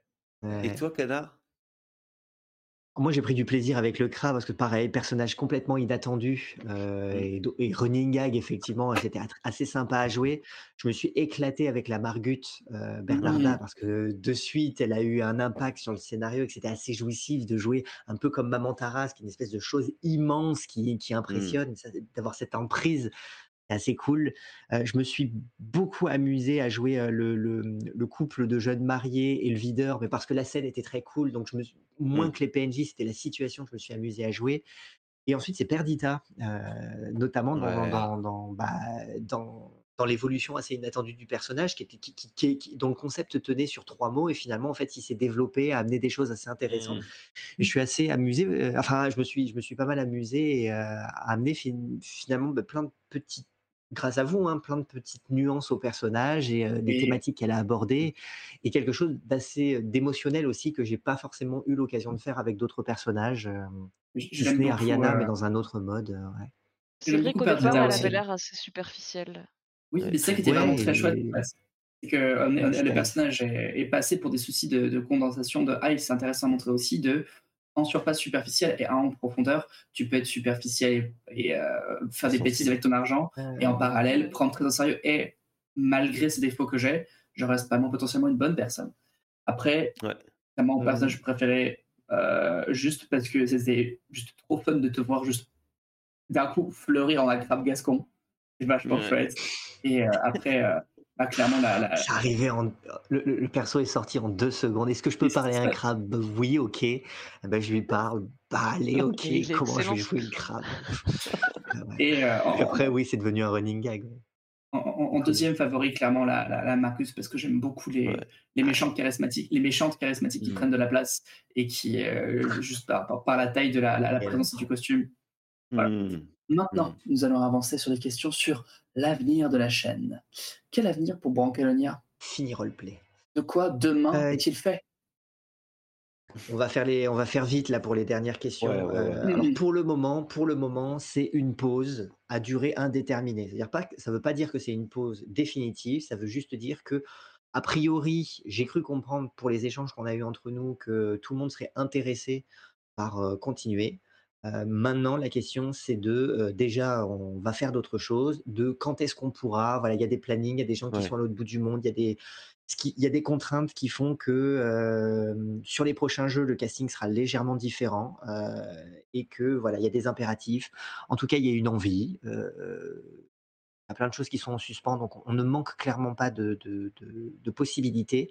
Mais pour le moment, en tout cas, c'est une pause à durée indéterminée. Donc, euh, on fera des annonces quand on en verra, quand on verra davantage un horizon pour Brancalonia. Mais pour l'heure, en tout cas, ne vous attendez pas à en avoir dans les prochaines semaines. Euh, une fois que cette FAQ est, est diffusée, eh ben, on, on sera sur d'autres projets et euh, Brancalonia euh, sera mis sera mise en pause. Mais ça ne veut pas forcément dire que c'est la fin d'une histoire. Euh, on a bien vu qu'il y avait encore plein de choses en suspens qui, on Ouais. l'espère, euh, donneront une suite. Mm. Voilà pour Brancalonia. Je pense que, à moins que quelqu'un ait quelque chose à rajouter, euh, j'essaye de synthétiser. très bien Oui, résumé, oui, oui, tu fais bien. On vous fera des annonces dès qu'on en saura plus, mais c'est pas pour tout de suite. Une question. Ensuite, Tout à fait. Quoi de beau prévu cet été? Des vacances. Bronzé. quoi de prévu cet été? Alors, bah déjà, oui, euh, comme on n'est plus dans un rythme de campagne, on sera peut-être dans quelque chose d'un petit peu plus distendu. Là, on a tourné la FAQ, euh, on est toute fin euh, juin, euh, mais on a du coup de quoi diffuser une fois par semaine jusqu'à mi-août, a priori. Donc, ça vous pour ceux qui nous découvrent, bon, bah, ça y est, vous êtes mi-août, mais ça veut dire que vous avez eu toute une partie de votre été à, peut-être continuer à nous suivre. donc nous, ça nous permet de faire une pause, notamment en juillet. essayer peut-être de revenir en, en, août, on va voir. on en avait déjà parlé, mais il y a du SOT qui est prévu, donc du Lovecraftien sur un format très court, un, une, deux, trois parties maximum, quelque chose d'assez expéditif, un one shot. Oui, interactif. on va mais interactif, on fera la session zéro en live, ce qui permettra de créer le setting, de créer l'univers, le contexte dans lequel on joue avec vous. oui, donc ça c'est assez, assez nouveau. Et, ensuite, on va faire du colt et crapule. On ne sait pas exactement sur quel format. Ça va commencer avec un one shot et on verra en fonction de si ça nous plaît. Donc du western, voilà, un format, un format PBTA. Pareil, on fera très là pour du coup du bac à sable. On va voir où est-ce que ça part et on ne sait pas combien de temps ça va nous durer. pour chacun de ces jeux, ça sera un cast un peu différent, mais, mais voilà, ça, c'est, on ne sait pas quand exactement. Est-ce que ça va être pendant l'été ou vraiment peut-être en septembre? Ça va dépendre des disponibilités de tout le monde. On y réfléchit encore, mais voilà ce qui est prévu dans les prochaines semaines, les prochains mois. Eh bien. Une question à Sibéline. Et ensuite, qu'y a-t-il après l'été? Alors, et ensuite, après l'été, eh ben, déjà, on va voir si on a le temps de tout faire rentrer parce qu'il y a ce qu'on aimerait et puis ce qui est possible. Si on n'y arrive pas pendant l'été, eh ben, ça va se décaler d'un petit peu.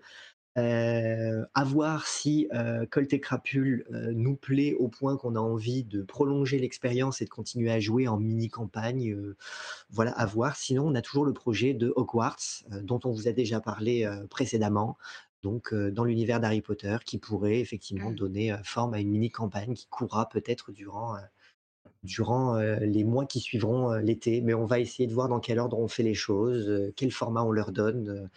ça reste assez flou puisque, puisqu'il nous va, il va nous falloir l'été pour structurer un petit peu tout ça. Très bien. Voilà. Et maintenant, une dernière question qui est relativement adressée au public, dans un sens. Que peut-on faire pour rendre les lives de Bancalonia et de tous les jeux possibles disponibles sur la chaîne plus interactifs pour les viewers? Oui, là, ça s'adresse pas euh, à, Brancalonia spécifiquement, puisque là, justement, on a dit Brancalonia sera plutôt en pause. Euh, bon, on l'a dit, sur du SOT, il y, aura de la, création partagée en prenant en compte le, public. Maintenant, c'est aussi, euh, voilà, on, a bien conscience que pendant les parties, justement, pour conserver l'immersion, on n'est pas forcément dans une interaction toujours avec le chat. On essaye de le faire un peu avant, un peu après. Ceux qui ont un moment à l'écrit commentent un peu. Moi, je regarde les commentaires une fois que la partie est terminée. Mais voilà, on, joue aussi avec vous, pour vous. Donc, la question se pose de euh, qu'est-ce qu'on pourrait faire pour rendre, les choses encore plus euh, interactives, euh, qui vous donne envie de nous suivre, qu'est-ce qu'on peut faire? Et puis la question s'ouvre plus largement, c'est qu'est-ce que vous vous attendriez de la chaîne de manière plus générale Voilà. Donc là, la question, c'est pas nous qu'allons y répondre, c'est une, question qu'on vous pose. Donc, eh ben, euh, lâchez vos idées en euh. commentaire et puis dites-nous euh, qu'est-ce qui vous ferait plaisir. Voilà, voilà. Très bien. Mesdames, Mesdemoiselles, Messieurs, il est à présent minuit 5. Je vous félicite car nous terminons la FAQ à point nommé. Déjà, merci à tous, à ceux qui nous écoutent d'être restés si tard.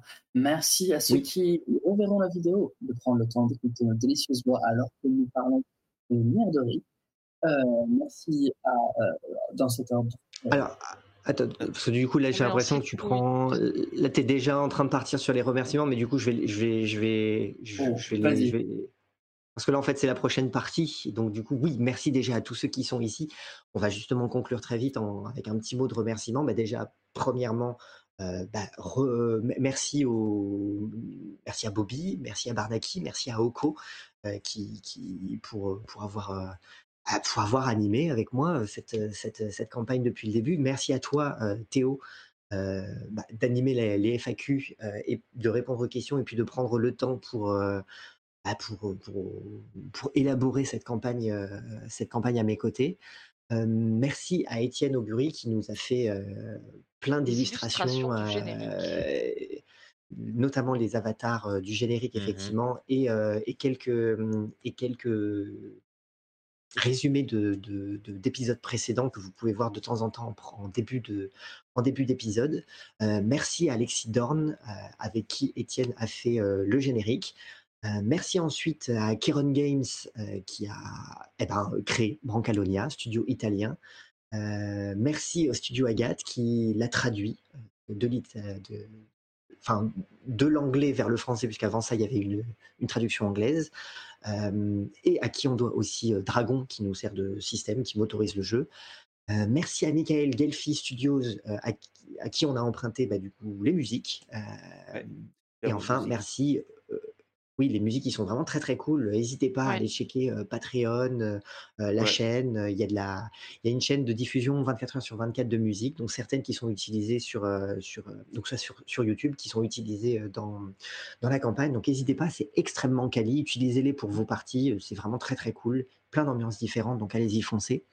Enfin, bah, merci les viewers qui soient euh, présents dans le chat maintenant, qui soient euh, euh, présents sur, dans les commentaires YouTube, ceux qui nous regardent dans, sur YouTube, en podcast, qui, voilà, qui nous suivent, euh, de, qui nous découvrent aujourd'hui ou qui nous, qui, qui nous sont fidèles depuis longtemps. C'est euh, un carburant. Merci beaucoup. On vous le dira jamais assez. N'hésitez pas hein, à agrandir cette, euh, la cour des miracles en en parlant autour de vous. Mm. Merci, euh, merci énormément. On ne le dit jamais assez. Merci à Euh, Gorgorbé pour sa fiche de perso qui nous est très utile aussi. Ah oui, c'est vrai. Oui. Merci à Gorgorpé, effectivement, qui, qui m'a qui m'a aidé à, à, à- à- à coder la Programmer. fiche perso sur les Coder, ouais. trolls, à programmer, ouais, effectivement. Merci euh, énormément à lui. Euh, sans lui, effectivement, ben, la mécanique, euh, enfin, les, les- les dés ne se lanceraient pas. En tout cas, pas bien. Mm. On en serait toujours en début de campagne, voilà. On serait. On pas beaucoup avancé. aurait fini par jouer sans dés. quoi. Oui, on aurait. euh, mais Enfin, merci eh ben, euh, ouais, carrément. Et enfin, pour faire très vite, eh ben, n'hésitez pas à nous retrouver, à nous suivre, donc sur Twitch, évidemment. C'est là où on diffuse euh, en live. Sur YouTube, c'est là où on diffuse en replay, en vidéo. Ensuite, pour les podcasts, sur Spotify, Deezer, Amazon Music, Podcast Addict. Et enfin, euh, sur, nos, sur les réseaux sociaux, Instagram, Twitter, Discord. Euh, les liens sont dans la description. Euh, N'hésitez pas à nous, à nous retrouver, ça nous fera très très très plaisir et ça, nous- et ça vous permettra de suivre eh ben, euh, les prochaines annonces, notre actualité. Voilà, voilà. Merci Eh ben, à vous et à bientôt sur. Discord ou autre. Et- C'était très long, mais merci de nous avoir suivis. Oui. C'était nécessaire. Il fallait qu'on fasse les choses bien puisqu'on ne le fera qu'une fois. Donc, euh, merci beaucoup. Et puis, euh, ben, bonne nuit, bonne soirée. À très bientôt euh, dans de nouveaux Bonne jeux. soirée à tout le monde. Bonsoir. Au revoir. Bonsoir, À la Bonne bonsoir. soirée, merci beaucoup. Ciao, À la prochaine. Ciao. Ciao, à bientôt.